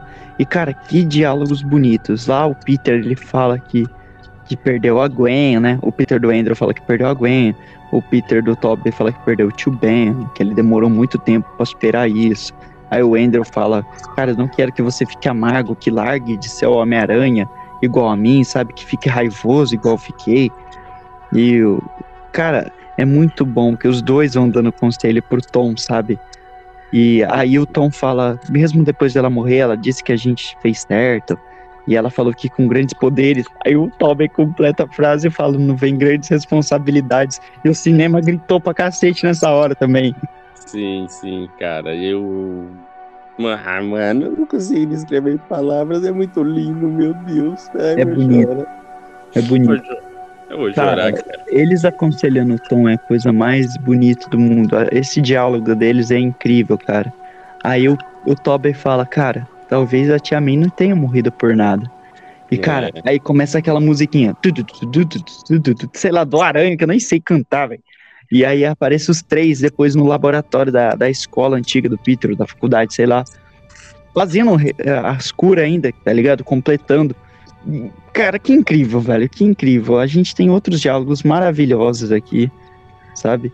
Tem uhum. o Ned falando com, com o Tobey sobre o Harry, tem o, o, o Tobey e o Andrew falando sobre, sobre relacionamentos, tá ligado? Uhum. O Tobey acaba aconselhando o Andrew também. Uhum. E eu acho que é, eu, eu, acho incrível isso, porque o Tobey ele pegou o papel dele nesse filme é ser mais conselheiro mesmo, sabe? Mostrar que ele é mais maduro, porque ele aconselha tanto o Andrew quanto, quanto o Tom, sabe? Sim. Sim, ele vira o paizão da galera ali, meu. Mas, enfim, cara, a partir daí, cara, todo o diálogo que tem entre os três é muito bom, cara. É maravilhoso, é pura nostalgia, fanservice, diversão, risada. O Andrew Garfield é maravilhoso, muito bom na atuação. O Tobey Maguire continua com a cara dele de palhação, bom, bobão, sabe? Mas é, é, o nosso bobão, tá ligado? É o nosso Mas, bobão. cara, aqui eu acho que funciona melhor. Sim, eu eu, sei também por sinto que tá melhor. Eu não sei porquê, eu, eu sinto uma melhora, sabe? Ele tá, ele, tá, ele tá engraçadinho, meio bobão comparado com os outros. Dá uma certa diferença, sabe? Porque o, Aham. o tom aqui, ele tá meio triste, meio reflexivo. Cara, uma cena que eu acho muito boa. É que tá o Tobey falando pro Peter assim. Ele fala: Eu acho que eu consigo criar o soro do Dr. Osborn, sabe? Ele falou: Eu pensei muito, muito tempo por isso. Aí o Tom dá uma olhada assim, meio sério, tá ligado? Meio pensativo. Aí o Tobey meio que percebe, ele fala: A gente tem que curar todos, né? Daí o Peter dá só uma assinadinha com a cabeça assim. Aí o Tobey fala: A gente é assim. Puta que me pariu, eu acho muito bom isso, sabe? E isso vai refletir no final, porque o Tobey meio que já observou que o Peter não tá muito afim de, de curar o Osborn, não. É, tá, tá com sangue nos olhos, literalmente. Mas, e aí, né, cara, eles bolam, terminam de bolar todos os. os, os oh, Jesus, todos os antídotos, vamos chamar assim, para cada vilão, cara. E aí, eles vão lá para aquele lugar das cenas vazadas, né, cara? A torre, os andaimes, os ferrinhos e tudo mais, só confirmando os vazamentos, bicho. E aí, o, o Peter. Peter Tom Holland faz um meio que um pronunciamento na internet, na TV, eu não sei. No Ele- jornal do. No jornal do. do, do J. Jonah Jameson. Ele faz uma cal com o Jameson ao vivo. Sim, ele, eu não lembro exatamente o que ele fala, mas ele chama os vilões, cara. E aí os vilões vêm todos para aquele lugar onde justamente é a Estátua da Liberdade que está sendo repaginada e vão colocar um escudo do Capitão América na Estátua da Liberdade, cara. E aí, cara, daí pra frente a gente tem mais diálogos maravilhosos entre os Cara, aranhas. né? é uns quatro minutos dele na, nas, nas pura trocação de ideia. Aí Sim, fala da teia orgânica, fala do Max Dillon, fala dos vilões que eles já enfrentaram, sabe? Sim, fala da Peter- gosma preta. É, o Peter fala da crise existencial dele, da Gosma Preta. Meu amigo, o Tom fala que ele lutou com o. o com, com o Thanos. O Andrew fala que ele lutou com, com o e que ele não se acha tão legal contra os outros porque os outros já lutaram com Alien, foram pro espaço fizeram um monte de coisa. E, cara, aqui a gente tem o Tobey chamando o Andrew de espetacular, cara. E o Andrew, pô, todo, todo emocional, todo, sabe? Caramba, que, que incrível ver esse moleque atuando, velho. Que incrível. Aqui todo mundo que criticava ele nos outros filmes pagou um pau, cara. Eu vi gente pagar a língua, velho. Sim, eu também, vai a merda. Mano, eu defendo o Andrew Garfield há tempos, eu falo isso pra, pra quem é conhecido meu mais perto, cara. Eu falo do Andrew Garfield ser bom, o roteiro que não ajuda o cara, mas o filme do cara é bom, ele é bom, mano. E agora Hum, não nossa, é boa. Ele é espetacular. Ele, Ele- é espetacular. Ele é espetacular. Se o Tobey Maguire falou que o Andrew Garfield é espetacular, quem sou eu pra falar o contrário, tá ligado? Exatamente. O nosso clássico Tobey falou que o Andrew é espetacular, então ele é. Sei que eu não sou tão chato. É assim, tudo autoestima. A gente podia. Você, você é espetacular. Aceita elogio. Você, você é espetacular. Você é espetacular. Obrigado. Repete então. E, cara, eu percebo que foi uma certa forma deles redimir o Andrew, sabe? Tipo, um pedido de desculpas, meio que uma metalinguagem, sabe? Pro que aconteceu na vida real. Por tudo, tudo que eles fizeram o Andrew passar de ruim, sabe? Por toda a desvalorização que ele teve, tanto pelo estúdio, tanto pelos fãs, sabe? Pelo roteiro, sabe? Sim, sim, é aquilo que eu comentei mais cedo, né, cara? É o próprio filme olhando pros seus erros e pros erros do passado e, e brincando com isso, cara. E é muito bom, maravilhoso quando o filme faz isso, cara. Aqui Só eu não que acho que ele brinca, né? Aqui eu acho que ele faz sério. Ele faz isso que nem falei, muito, muito. Acho que ele tenta consertar muitas das coisas do, do, do filme do espetacular Homem-Aranha, sabe? Tipo, Uhum. a parada lá do, do, do lagarto, eles pegaram pra zoar mesmo, sabe? Tipo, ah, já que é uma merda, vamos fazer piada com isso agora nesse. Uma autozoação. O Electro eles tentaram consertar mesmo e pra mim ficou incrível, sabe? O, o Andrew também tem essa parada do pedido de desculpas implícito pro, pro Andrew, sabe? Uhum. E uma paradinha que nós vamos falar mais pra frente da redenção dele como aranha mesmo. Então, mas aí, seguindo, né? Os nossos gloriosos vilões começam a chegar. E aí eles começam a, a se enfrentar, né? E enquanto os aranhas vão tentar curar cada um. Só que, tipo, eles estão brigando. Só que eles estão desincronizados, né, bicho? Não dá certo. Um não consegue ajudar o outro. E eles batem um na teia do outro. É engraçado, sabe? É muito. Só que. Sim, sim, cara. Só que independente, chega um momento que, tipo, o pau tá torando lá, né? Pra todo lado, areia, raio e tudo mais. E aí, tipo, esse é o momento que você que chegou a comentar comigo, que eles meio que param e, tipo, tiram a máscara os três e olham pra cara do outro e falam, gente, isso aqui não tá dando certo, sabe? Tá precisando de trabalho em equipe, né, meu? E, tipo, eles ficam uns dois minutos trocando papo lá e os vilões, sei lá, jogando dama. E não aparece. Exatamente. O roteiro desse filme, ele erra em muitas partes, sabe? Tipo, muitas partes mesmo. É, é complicado. Por exemplo, o Electro, ele não sabia que o Peter era o Homem-Aranha, sabe? Então não faz sentido ele falar. Tem, tem a parada do Doutor Estranho o feitiço, feitiço muito perigoso por causa do Peter ficar falando, sabe? Tem essa parada dos vilões não fazer nada enquanto os três tá trocando mau papo, entendeu? Uhum, então faz o menor sentido, mas tá bom, a gente releva porque o filme é maravilhoso, muito alma no coração, né, bicho? E aí, nesse momento, a gente tem essa gloriosa piada do, do Todd Maguire, que o Tom Holland vira e ah, eu entendo de trabalho em equipe, eu já fui dos Vingadores. Aí o Todd Maguire soltou um maravilhosíssimo. Legal, mas o que que é isso? é muito bom. Não, ele fala como se conhecesse Vingadores? É, que legal. O que, que é isso?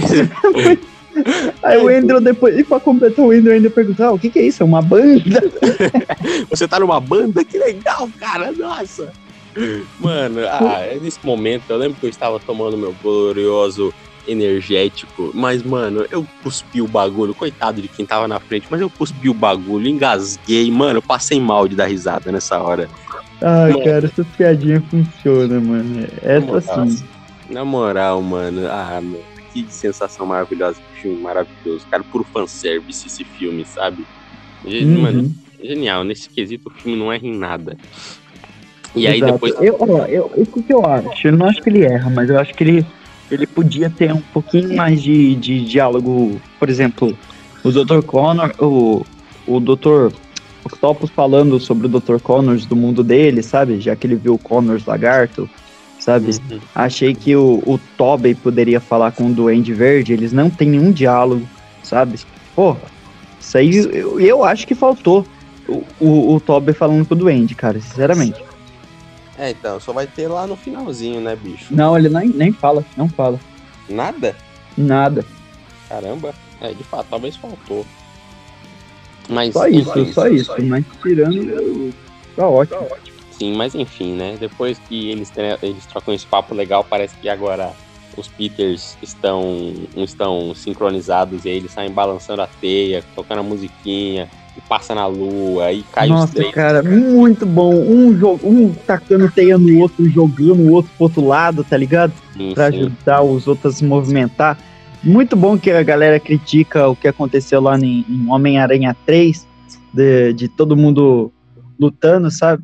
Uhum. O Peter e o Harry lutando, fazendo isso. E, cara, é. eu tenho um paralelo legal desse filme com Homem-Aranha 3, é, porque foi o primeiro filme que eu assisti no, no cinema. E o filme mais recente que eu assisti no cinema também foi Homem-Aranha 3, só que do, do, do Tom, sabe? Uhum. Porque eu vi pela primeira vez o Tobey Maguire lá e agora eu vi o Tobey Maguire aqui. Tem também o paralelo do filme que eu acho que assim, o roteiro desse filme é muito falho. É muito falho, tá ligado? Tem o Venom também em cada um desses filmes, só que o Venom tá só na pós-créditos desse filme aqui no outro, ou seja, os Venoms não foram aproveitados. Tem a batalha final numa construção, tá ligado? É. Assim, velho, eu acho que esse filme é bom. Vai ficar bom, muito bem, muito bom na cabeça das pessoas, muito épico na cabeça das pessoas, sabe? Só que se for analisar Sim. o roteiro dele, tem essas falhazinhas de merda, sabe? Tem as piadinhas que se passam, sabe? Ele é meio corrido em algumas partes, tem um CG meio merda em algumas partes. Então, sei lá, velho. Me parece Sim, que ele vai sim. ficar bom na cabeça das pessoas, mas tecnicamente ele não vai ser bom. É tipo o que é o Homem-Aranha 3 pra mim, sabe? Tipo, ah, mas o Homem-Aranha 3 é uma merda, ah, mas o roteiro é todo bagunçado, ah, mas tem um Venom de merda. Cara, dane-se, eu gosto do Homem-Aranha 3 do Tobey. E pra mim esse filme é igualzinho o Homem-Aranha 3 do Tobey. Eu gosto, tá ligado? Eu sei que ele tem um monte de falha. Eu sei que ele tem um, um roteiro meio merda.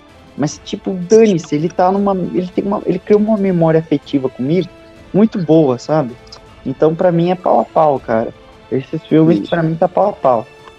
Uhum, sim, eu entendi o seu raciocínio. Só que diferente do Homem-Aranha 3, que a maioria detesta, esse aqui a maioria ama, sabe? Não, é, Uhum. que eu, é que eu sou suspeito pra falar porque eu gosto do Homem-Aranha 3, sabe? Sim. Sim, Mais então- por memória afetiva do que por questões técnicas. Sim, sim, sim, mas seguindo, né, cara? Depois que eles estão sincronizados, eles conseguem passar a cura no lagarto, ele volta a ser o Dr. Connors, a gente vê o mesmo ator, eles passam a cura no Homem-Areia também, a gente vê que é o Clint Marco lá do filme de 2003. É, mas na real são cenas recicladas que eu achei uma merda. Que preguiçoso John Watts morra. Ele reciclou cenas do, do, do Tasme 1 e do Homem-Aranha 3. Sim, sim, sim. Mano, eu- quando eu assisti, tipo, ele terminou assim de, de voltar ao normal. Eu falei, oxe, mas é exatamente o mesmo ângulo dos filmes É. antigos? Então, cara, eu, eu comentei com uns amigos meus depois que a gente viu o filme, tá ligado? A DC anunciou o Flashpoint com o filme do Flash, Viagem no Tempo, vários, várias versões dos heróis. A Marvel correu muitaço pra fazer esse filme do Homem-Aranha, sabe? Tá, tá maravilhoso, puro service, mas a Marvel correu grandão pra lançar esse filme antes da DC. Então, depois que eles conseguem aplicar né, as, as curas nos vilões, só fica sobrando o. Até o Electro toma a cura, cara. E aí a gente tem um, um diálogo entre ele e o. E o é o Andrew Garfield, não é? Sim, muito bom, por sinal. Antes disso, deixa eu só falar. Uma cena que eu acho bonita nesse filme é quando o Andrew vê o Electro de novo, ele. Max, quanto tempo, irmão? Aí o Electro tenta dar um choque nele, sabe? Uhum, sim, sim. É, outra, o Electro tá muito bom nesse filme, muito bom mesmo. E a cena que o Electro é curado é por causa que o Dr. Octopus chega, cara. Ele pega e enforca o Peter do Andrew e do Tobey, tá ligado? Você fica, caralho, mas o, o Octopus não tava de boa, sabe? Ele não tava controlado. E aí ele aplica a a cura no Electro e o Electro tem o diálogo com o Andrew Garfield, né, cara? Que ele fala, poxa, cara, você é branco, sempre achei que você fosse negro, tá Aí ligado? a gente, é, a gente tem o Andrew Garfield pedindo desculpa por ser homem hétero, cis e branco, tá ligado? Electra, muito bom. Sim, dele é, foi mal, cara, foi mal. E E aí ele fala- tem uma referência magistral ao Miles. Sim, sim, sim. É questão de tempo até o Miles aparecer, né, bicho? Só esperar pra ver, só. Sim, mas cara, eu adoro essa cena de conversa do, do Electro com, com o Andrew, sabe? É muito É. bonita, velho. É, Dane-se. Tipo, ela é engraçadinha lá, por causa da piadinha do, do. e a referência ao Miles, sabe? Mas tem tipo, ele falar, ah, cara, eu voltei a ser um ninguém. Ele, não, Max, você não foi um ninguém. Daí ele, não, cara, claro que eu fui. Você nem sabia quem eu era, você nem me notava, sabe? Uhum, Eu sim. acho legal, cara. Cara, é bom, é bom, é bom, cara. Mas, cara, depois disso que todos os vilões estão curados. Só falta um. Só Calma, falta... calma, calma. Tem a cena do Toby se reencontrando com o Otto também. Porque enquanto a gente tem isso do, do Electro falando com, com o Andrew, né? A gente tem o, o, o, Octopus com o reator arc que ele tirou do Electro na mão. Aí ele manda um. O poder do sol na palma da minha mão. Não, o poder do sol. Aí o Toby completa na palma da sua mão. E, cara, a gente vê o Toby tirando a máscara com aquele sorrisinho inocente dele. E o Otto falando. Cara, cara do Otto. Nossa, eu até me arrepiei de falar aqui, cara. Que bonito, velho. Nossa, nossa, cara, tô quase chorando. É bonito. É, bonito, vou falar pra você. Nossa, cara, eu tô. Não, nem fudendo que eu tô quase chorando lembrando da cena no podcast. O cara está emocionante. Cara, é emocionante, cara. Tô arrepiado aqui, sem meme, Bruno. Puta merda. Os dois falando, muito bom te ver, meu filho. Dele é bom ver o senhor, doutor. Daí ele, o Otto fez uma cara e fala, você tá tão crescido, Peter. É, eu tô chorando nem fudendo. Acaba de chorar, velho. Tá vendo o que esse filme maravilhoso faz com o fã, tá vendo? A gente fica maluco e emocionante, cara. Mano, e naquela, e, mano, e naquela hora que o Otto pergunta pra ele assim, e aí, Peter, como tem passado? Aí o Peter só fala, tentando ser melhor, cara. Mano, tô arrepiado. Sim, pariu. velho. Que incrível, mano. Que, que bonito. É uma cena curta, tá ligado? Mas eu sei lá, velho. Eu sinto o amor, sabe? Eu sinto a química, a conexão desses personagens, sabe? É tão bom. É tão bom, cara. Sim, bicho, sim, bicho. Pra E aí quem- o Doutor Estranho volta, né? O Doutor Estranho volta. Ele, ele tá com, com a ele pega a caixa mágica do Ned e, e fala assim, ó, beleza, agora acabou essa porra. Aí ele vê que tem três miranha, ele, ok, vamos mandar todo mundo de volta logo, acabou, chega, já curou. Aí, nisso, a gente só vê a risadinha de fundo e o Homem-Aranha pode sair pra brincar. E você vê o Tobey olhando assim, tá ligado? Sim, Tipo, sim. quando ele fala isso no- com. O, foco, né, tá focado no Tobey, né? Enquanto ele tem essa frase do Duende gritando. A mesma frase dele no primeiro filme. Uhum, sim. Esse filme do esse Homem-Aranha 3 tá cheio de referências aos filmes antigos, referência de fala, posicionamento de câmera, que não sei o que, ângulo, várias referências. Tipo, só pra quem tá com a memória fresca de ter reassistido os filmes passados, vai pegar, sabe? O John Watts não assistiu, né? Porque senão ia botar 32 furos, aquele bosta. Mas. mas assim. Tá cara, ótimo. o cara odeia o John Zap Zap, velho. Odeio, eu vou falar da cena que eu mais odeio do filme dele é daqui a pouco. Aí, né, cara, a gente tem o Duende jogando a bombinha na caixa, explode a caixa. Cena aí, que eu acho muito boa, por sinal. Sim, sim, muito bom, cara. E aí, babau, né? Tá, tamo, tamo, tamo na merda. E aí, cara, o Duende zaralha, faz um- uma baderna. E aí é quando ele pega a. a. Ô, Jesus! Deu branco. Meu Deus, ele pega MJ, não pega? Não, não, acontece o seguinte, depois que ele taca a bombinha lá na, no, no cubo mágico do doutor e explode, tipo, tudo que tava preso naquele, naquele bagulho de magia abre assim, e o Doutor Estranho tem que fechar o- o- os portal para as infinitas pessoas que sabem que o Peter é Homem-Aranha não invadir o mundo deles. Aí o Doutor Estranho tenta fechar. Depois o, o. Caralho, o Duende vem e, cara, vai pegar o Peter, tá ligado? Em paralelo a isso, o, a MJ se desequilibra por causa da explosão que aconteceu lá e quebrou uns andames e ela cai. E o Peter pula pra salvar ela. E, cara, já tava manjado. Todo mundo sabia que ia acontecer. O Peter Sim. tá quase chegando pra pegar a MJ, que tá caindo no mesmo ângulo da Gwen, tá ligado? E, Uhum, mano, vem o, o Duende dar uma planadorzada no Peter. E o Andrew vem, o Andrew vai e pula e salva ela. E, cara, que CG de merda, tá? Que CG de merda na hora do pouso do Andrew, cara. Mas todo mundo no cinema gritou, comemorou. E, puta merda, foi. Tá, foi da hora. Foi, eu gritei também, comemorei. Sim, cara, mas. Cacete, velho. Vendo a cena depois. Que cena mal feita comparada com a Gwen caindo, cara. Nossa, que Uhum. cena corrida, sem emoção, sem senso de urgência. Ela só funciona porque a gente sabe o que aconteceu com a Gwen. E por causa que o Andrew tá tendo a redenção dele. Mas, cara, que cena mal feita, que CG de merda. Que, que horrível, que corrido, sabe? Que direção de bosta. Numa cena que devia ser tão importante, cara. Sabe? Sim, sim, não, cara, eu tô ligado, eu tô ligado como essa pedacinho é ruim. É como você falou, cara, é corrido, o CG é uma bosta. Mas é tipo, o cara, se, o cara, a cena se salva no puro fanservice, meu. Sim, é só isso que tava ela. Sim, sim, cara. É só isso que salva ela, é o fanservice, cara. E aí ele pega ela no colo, ela pergunta se tá tudo bem, ele só dá uma lacrimejadinha, sabe? No- Nossa, aí é triste, cara. Aí todo mundo. Isso é bonito. Porque o Andrew destrói mesmo na atuação, cara. cara. Mas, cara, e aí depois a gente vai ter o nosso embate pessoal entre Tom Rola e, e Duende, né, cara? Que eles caem em cima do, do escudo que tava sendo colocado na Estátua da Liberdade lá. E aí começa uma trocação franca de soco, soco pra lá, soco pra cá. Aí tem aquela cena que eu falei bem antes, que é o, o Peter falando, eu vou matar você com as minhas mãos. Aí o Duende fala, meu garoto. Aí os dois começam a brigar, moleque. É muito bom, Hum. porque o Peter tá com fogo nos olhos. E diferente de quando eles brigaram lá na casa, que a briga tava mais pau a pau, nessa o Peter tá muito puto. Ele tá socando mesmo o Duende, tá ligado? Tá. Sinceramente, eu senti um pouco falta do Duende bater, tá ligado? Ele só dá um soco no Peter nessa luta e depois corta ele.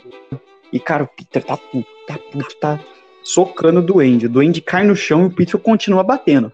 Aí aparece o Andrew e o Toby olhando um pro outro, assim. O Toby sai correndo pra, pra, pra, pra impedir o Peter de fazer merda. O Peter pega o planador, velho, e vai fincar na barriga do Duende, mano. Na, e nisso aparece o Toby entrando na frente, segura o planador. Sim, bicho, e só a olhadinha do Toby Maguire já transparece todo um sentimento, todo um legado, todo um significado meu. Tipo, ele não fala nada, ele só fica olhando pro Tom Holland, sabe? E, tipo, ele já ele tá tipo, meu filho, não faz isso, não faz isso, você vai se corromper, não faz isso, isso é cagada, Sim, sabe? É, eu acho uma das cenas que mais o Toby entrega uma atuação, assim, sabe? Que, que é boa, sabe? Sim, sim, sim, cara. A e cena aí... que ele tá com o Otto também, é muito boa, é muito bonita. Sim, cara, e enquanto ele tá ali só olhando pro Tom Holland, cara, a gente só escuta o barulhinho da faquinha subindo assim e o barulho dela sendo enfincada no nosso glorioso Nossa, uma cena que todo mundo gritou de surpresa no cinema, tipo, meu Deus, não! Sabe? É, sim, todo, todo, mundo achou que o homem ia de base, meu. Todo mundo achou que o cara ia pro caixão? E aí, tipo, travessa. E aí, mano, eu não lembro o que acontece em decorrência disso, porque o meu cérebro entrou em choque, então, sabe? Em decorrência disso, o Duende levanta, cara, ele levanta rindo, tá ligado? Aí ele solta mais uma frase você, eu posso ter dado golpe, mas foi você que matou ela. Aí ele começa a rir. Aí o Andrew, ele pega a cura, joga pro Tom, e o Tom, mano, mete com tudo a cura no pescoço do Norman, tá ligado? Como se fosse matar ele. E, só, e aplica a injeção da cura nele, tá ligado?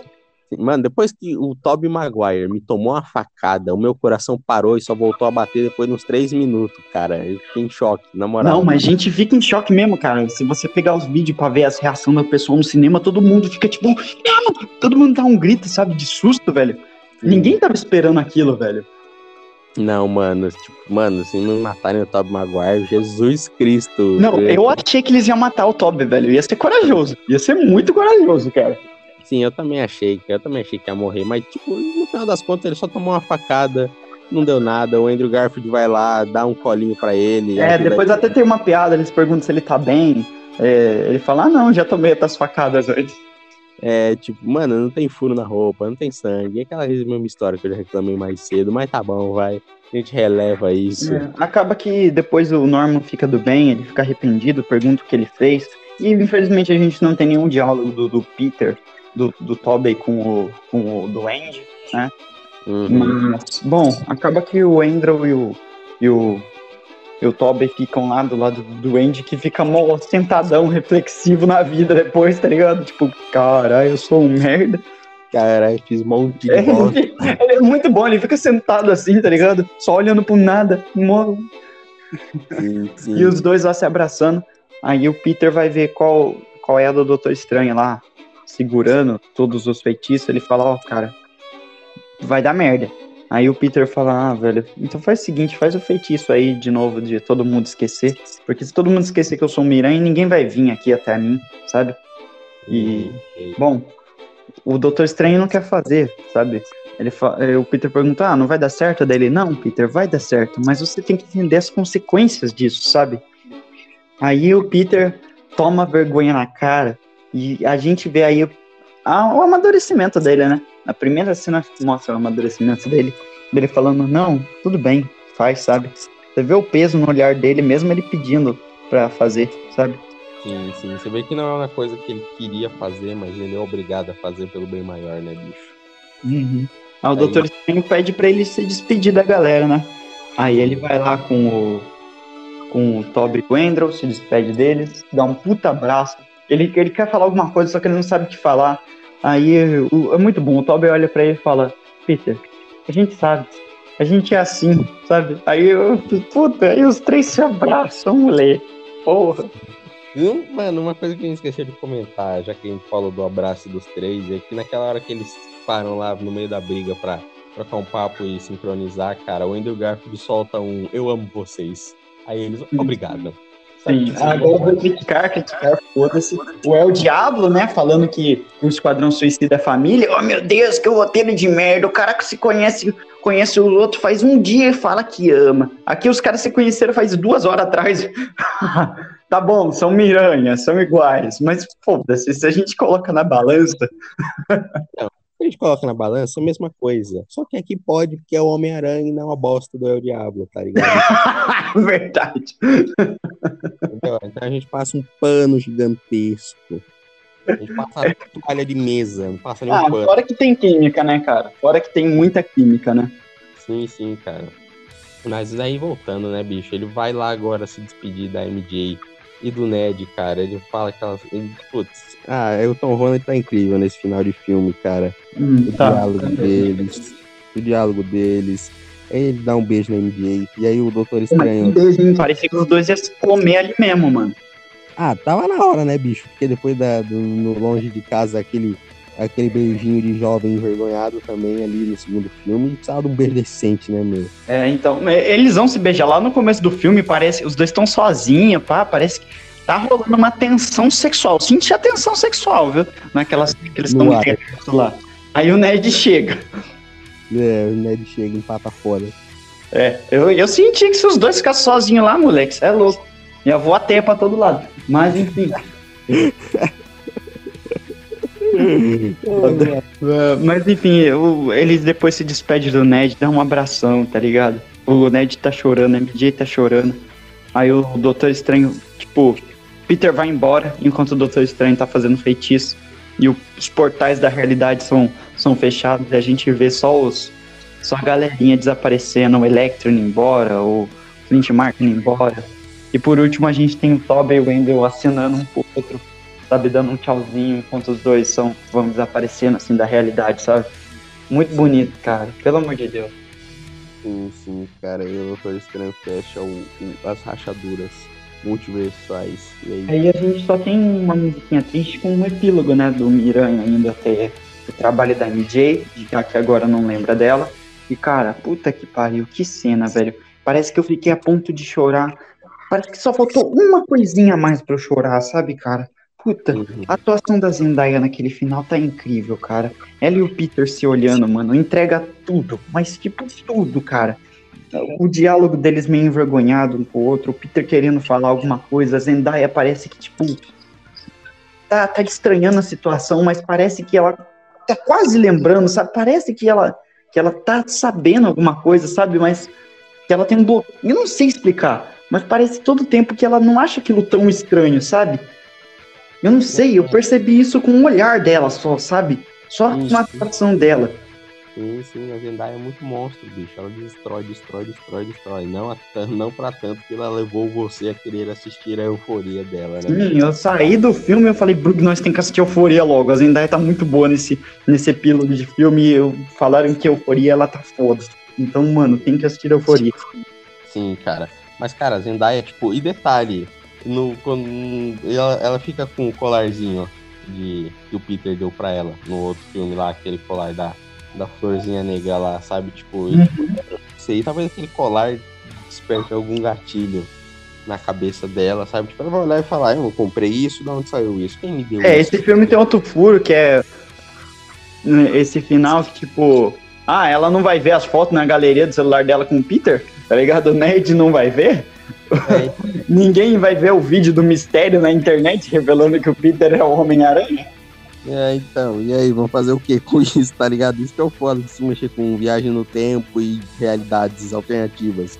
Sempre fica uns furos pra trás. tipo, É, é. Não, é porque o John Watts é burro, né?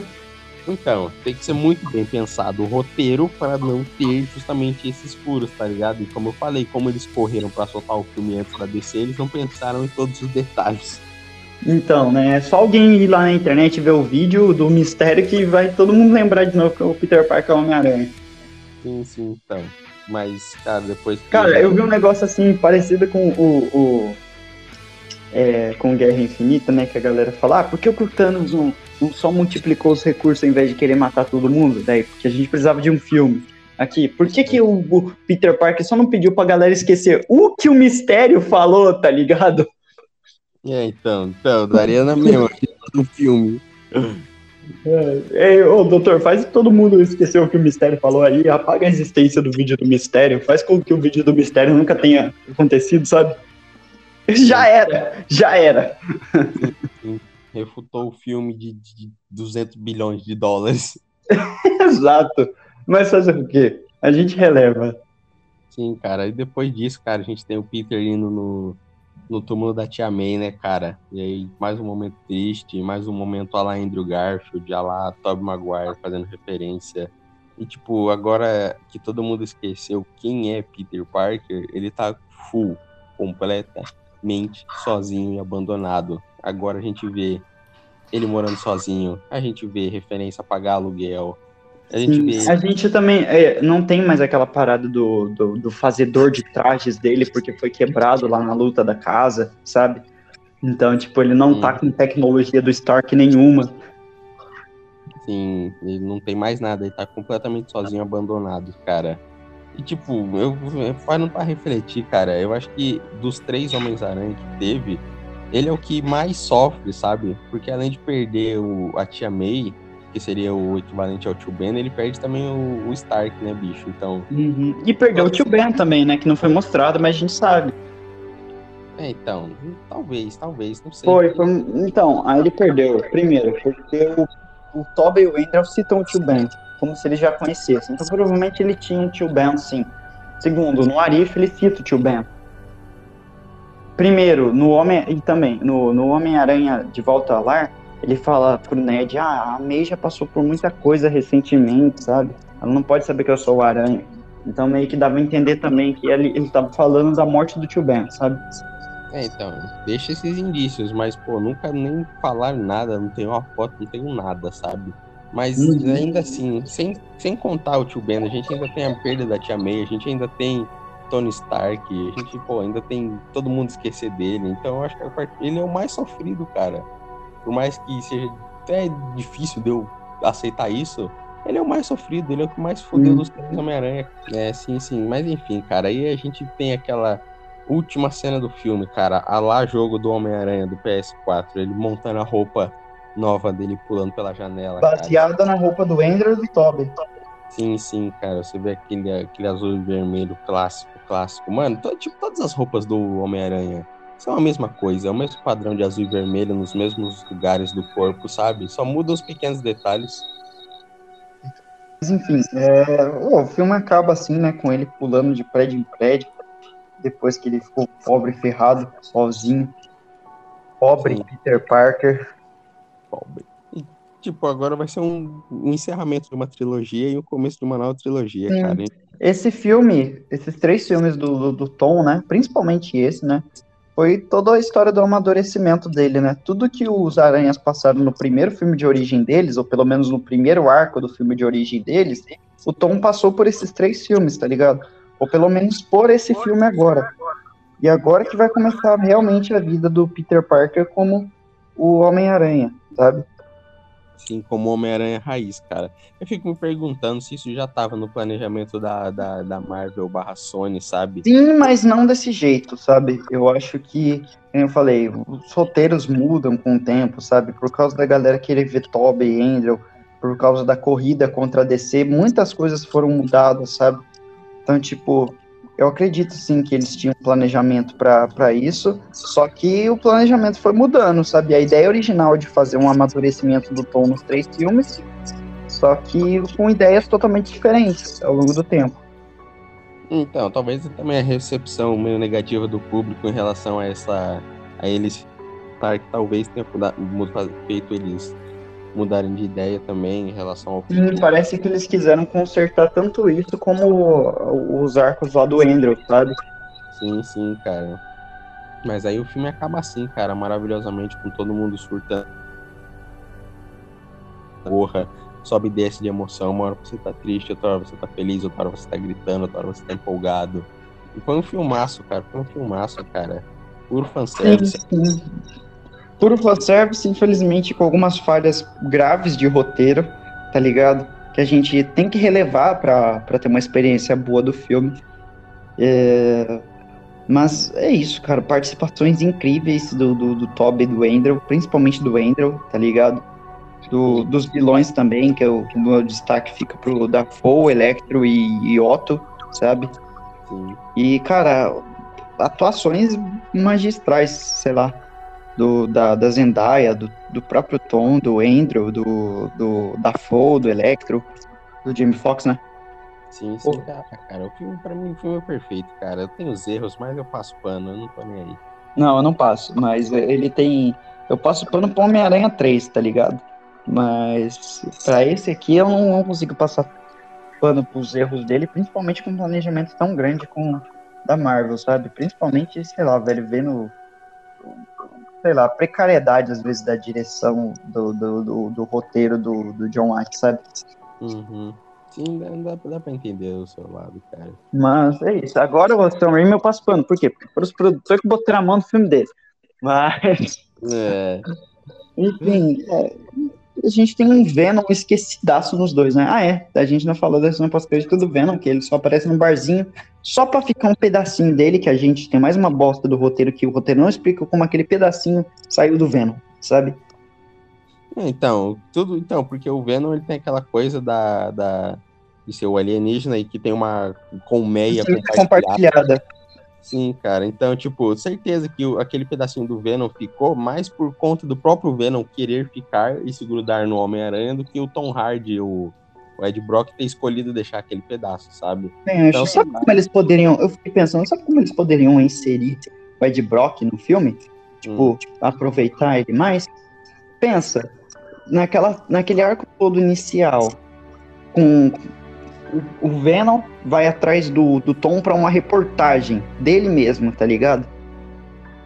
É, poderia ser. atrás do Tom. Aí quando. Aí o Venom fica naquela. Eu quero comer ele, Ed. Deixa eu acabar com ele, Ed. Ele é um vilão, ele matou um herói, Ed. Aí o Ed fica tipo, não, Venom, calma aí, deixa eu fazer minha reportagem aqui, deixa eu entrevistar ele.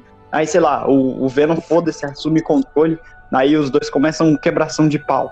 Podia ser só isso. Ia ser incrível. É, então, só que aí teria um roteiro de merda no filme, eles podiam botar isso que eu nem ia reclamar. Eu acho, eu acho legal. Imagina, porra, eu fiquei imaginando isso, sabe? O Ed querendo uma reportagem com o Tom, sabe? Não, sim, podia, só que depois eles teriam que dar cabo do Venom pra assumir com ele do filme de algum jeito, tá ligado? É, não, sim, mas depois o Venom e o Ed podiam tro- um, fazer uma trocação de conversa assim e fica de boa, sabe? É, sim, sim. É, então, é, ele podia. Então, porque ele é um ser de, vai, vou chamar de variante multiversal, ele podia ser preso também pelo bagulho do Doutor Estranho, ficar lá preso, voltar no final do filme para a grande batalha final e tarará. Poderia É, ter sido ele não também. podia- é, ou às vezes nem, nem, nem batalhar no final, sei lá, só tem essa batalha aí e depois eles comem, foda-se. Quer dizer, eles iam ter que explicar, né? Mas podia, sei lá, o Doutor Estranho podia prender ele em algum lugar, eles podiam prender ele em algum lugar e deixar lá até o final do filme, tá ligado? E depois desaparecer com ele, já ia ser melhor do que, do que foi a cena pós-crédito, sabe? Ele aparecer por nada, só pra falar, ó, um pedacinho do Venom ficou aqui. pra É. mim seria melhor se eles fizessem outro meteorito cair com um pedacinho do Venom no MCU, tá ligado? E foda-se. É, A galera então, falou um negócio interessante, eu vi, eles podiam trazer ele no filme do Quarteto Fantástico, quando o quarteto volta do espaço, sabe, da missão dele. sim, sim. Podia ser também, Tava cara. o pedacinho do Venom, porra, ia ser genial.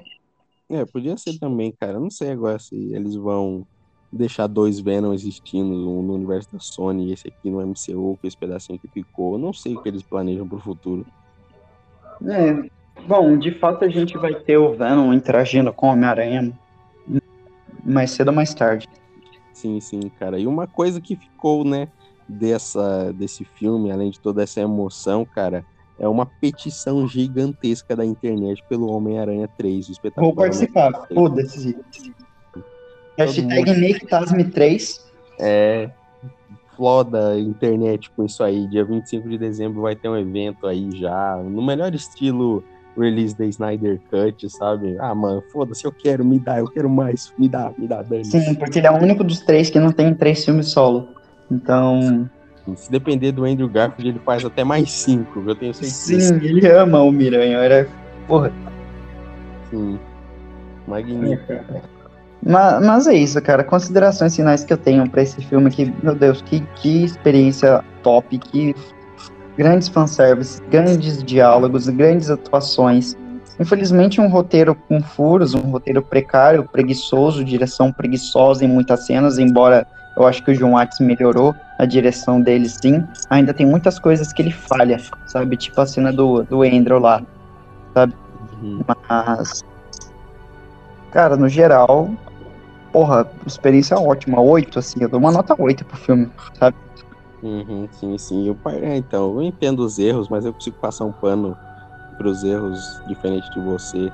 Mas a experiência é fenomenal, cara. A coisa mais, mais épica que eu já vivi aí no cinema ao lado de Vingadores Ultimato, cara. E, tipo, a Marvel conseguiu de novo, sabe? Isso que é, isso que é foda, sabe? A gente tenta se desprender, falar, tá bom, a Marvel já entregou o que ela tinha que entregar, mas ela consegue sempre criar um hype monstruoso e voltar, sabe? Mais incrível ainda. Eu, depois de eu ser surpreendido com isso, não me resta dúvidas que no futuro a Marvel vai conseguir fazer outro bagulho mais grandioso que Vingadores e chocar e levar geral pro cinema de novo, sabe?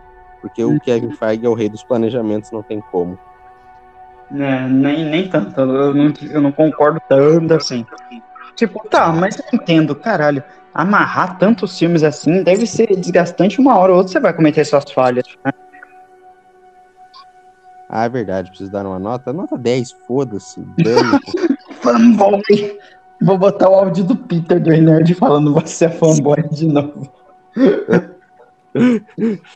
Engraçado que na época do Snyder Cut, falei que o Snyder Cut era o melhor filme de herói, dei 10, falei, foda-se. Todo- Todo filme que sai que você fica no hype é 10 e foda. Sim, foda-se, não tô nem aí pros argumentos dessa bosta. Bom é que você tem senso crítico, mas na hora de na, da nota você é totalmente emoção, tá ligado? Então 10 foda. Sim, posso sentar o pau nos argumentos, chega na hora final eu dou 10, foda-se, amei. Eu aí com Homem-Aranha 3. É, Só então. isso. Com o 3 do Toby lá. Puta. Sim. Tá bom. Mas enfim, galera, obrigado por todos que acompanharam a gente ao longo desse ano. É, um beijão, boas festas aí de, de- de final de ano pra vocês e tenham um, um, um ano novo incrível, sabe? E bom, podem apostar que vai ter muitos outros podcasts com temas mais variados desse ano. E, bom, novos projetos, se Deus quiser, né, Bruno? É, se Deus quiser, a gente vai botar os projetos que a gente tem em mente pra acontecer, cara. Mas pra isso a gente precisa de determinação, vontade, foco, disciplina e tudo mais. É, senti uma pontada aí, seu desgraçado. É, vai, Arrombado. Puta meti, essa mesmo, foda-se para, meti para todo o nosso público gigantesco de 20 pessoas ouvir.